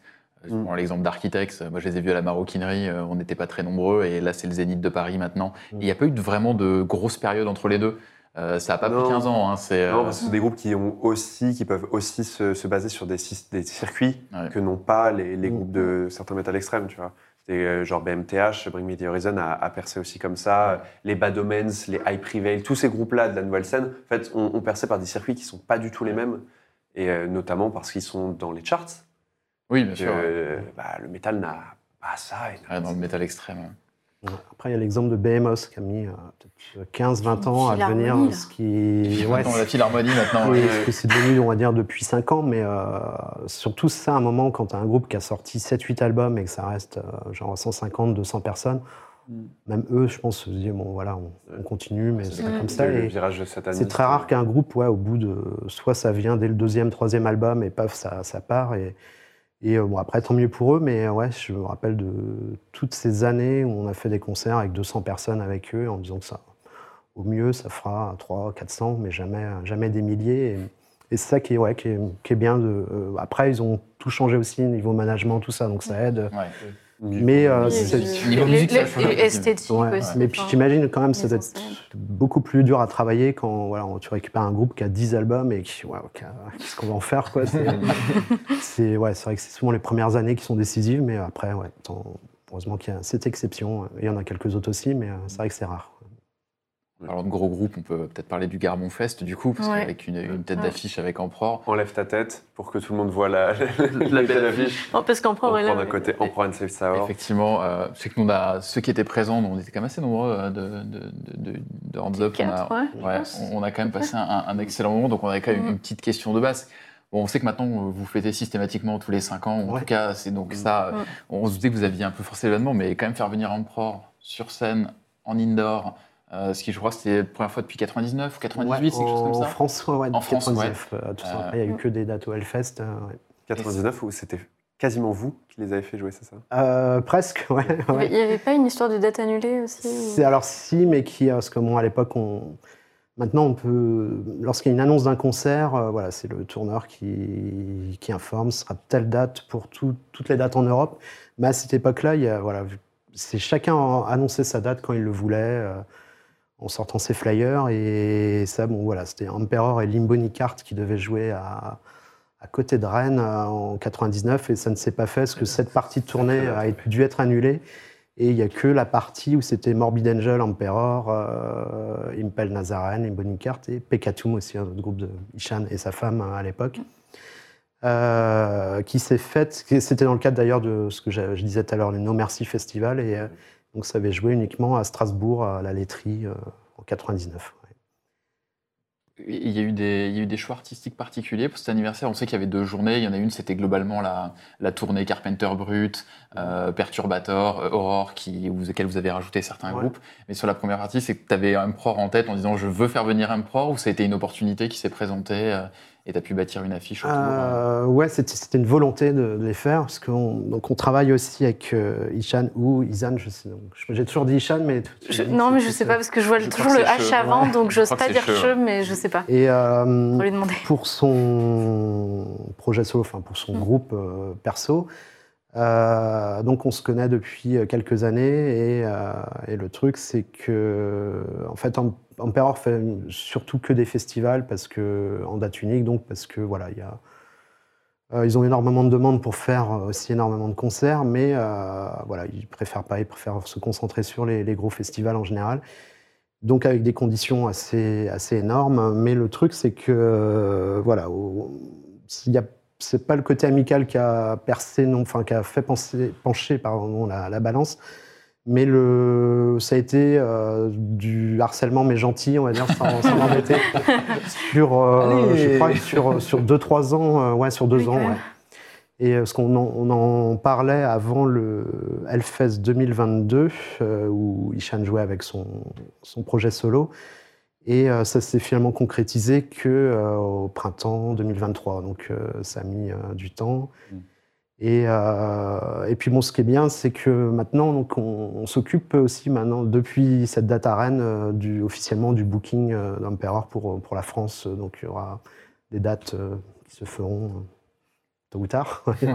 Euh, Mais le truc, c'est le petit sourire que pour pas nous en dire plus, mais mais on a une c'est vraiment idée, une le, petite idée de ce qui va se passer. c'est vraiment le, le groupe que je voulais vraiment absolument faire. On avait tenté de les faire aux 15 ans, euh, aux, aux 20 ans, pardon, mais voilà, c'était un problème de calendrier. Et euh, ouais, c'était. Voilà, il y a le concert avec les musiciens des Doors et il y a aussi un truc très fort euh, de faire Emperor en, en salle, surtout. quoi. C'était ça qui Ouais. était important. et euh, Fat Sundent, elle a dû harceler pendant deux ans aussi. parce que ça a alors- été un peu un choc pour pas mal de gens. je Ouais, pense, bah euh, ouais, c'est pareil, c'est un groupe, surtout que ça, ça n'avait jamais joué en France du tout. euh, et puis, c'est pas un groupe qui joue en live Non, euh, tout court, même c'est très rare. Mm. Et ça a été très long, parce que le groupe a été annoncé, je crois, un mois et demi avant notre euh, Ouais, anniversaire, je crois, c'était en septembre.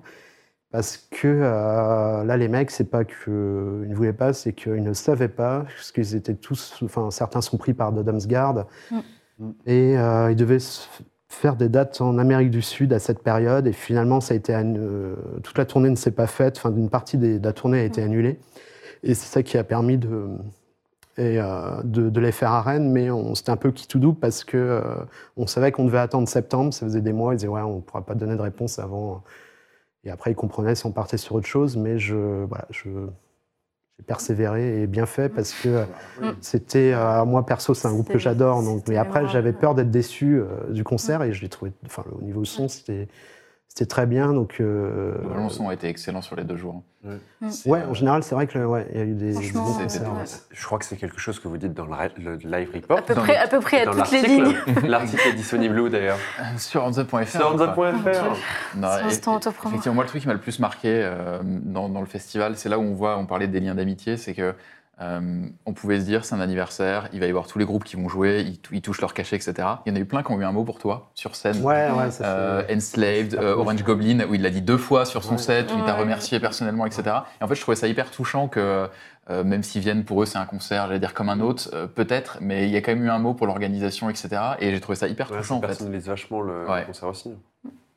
Non, c'était, bah, c'est ça aussi le but, c'est de, ces anniversaires de te 5 remercie, ans. c'est ça le but C'est non, c'est de se faire plaisir vraiment avec des groupes où il y a une affinité aussi. On- il y a des groupes on- qu'on aurait pu faire que non, qu'on ne souhaitait pas, alors qu'on pourra travailler avec eux euh, à, à un autre moment dans l'année. Mais c'était, euh, c'était, ouais, il fallait qu'il y ait un rapport vraiment euh, proche avec nous et euh, que ce soit humainement et musicalement aussi. Et, voilà, c'est la chose la plus importante pour ces anniversaires. euh, se faire plaisir avec des gens qu'on aime et qui vont pas nous pourrir euh, la journée pour des, des questions euh, pénibles, on va dire. mais, euh, Ouais. C'est bien, ça veut dire qu'on peut déjà mettre sur la, la green list tous les, les artistes du fest. les Exactement. personnes plutôt sympathiques. Mm. Et du Exactement. coup, oui, je suppose que l'idée d'en faire du coup un festival par an, par exemple, c'est pas quelque chose qui vous intéresserait, parce qu'on se disait que les festivals en indoor comme marchaient de mieux en mieux, mais euh, c'est- du coup, c'est Alors, pas le.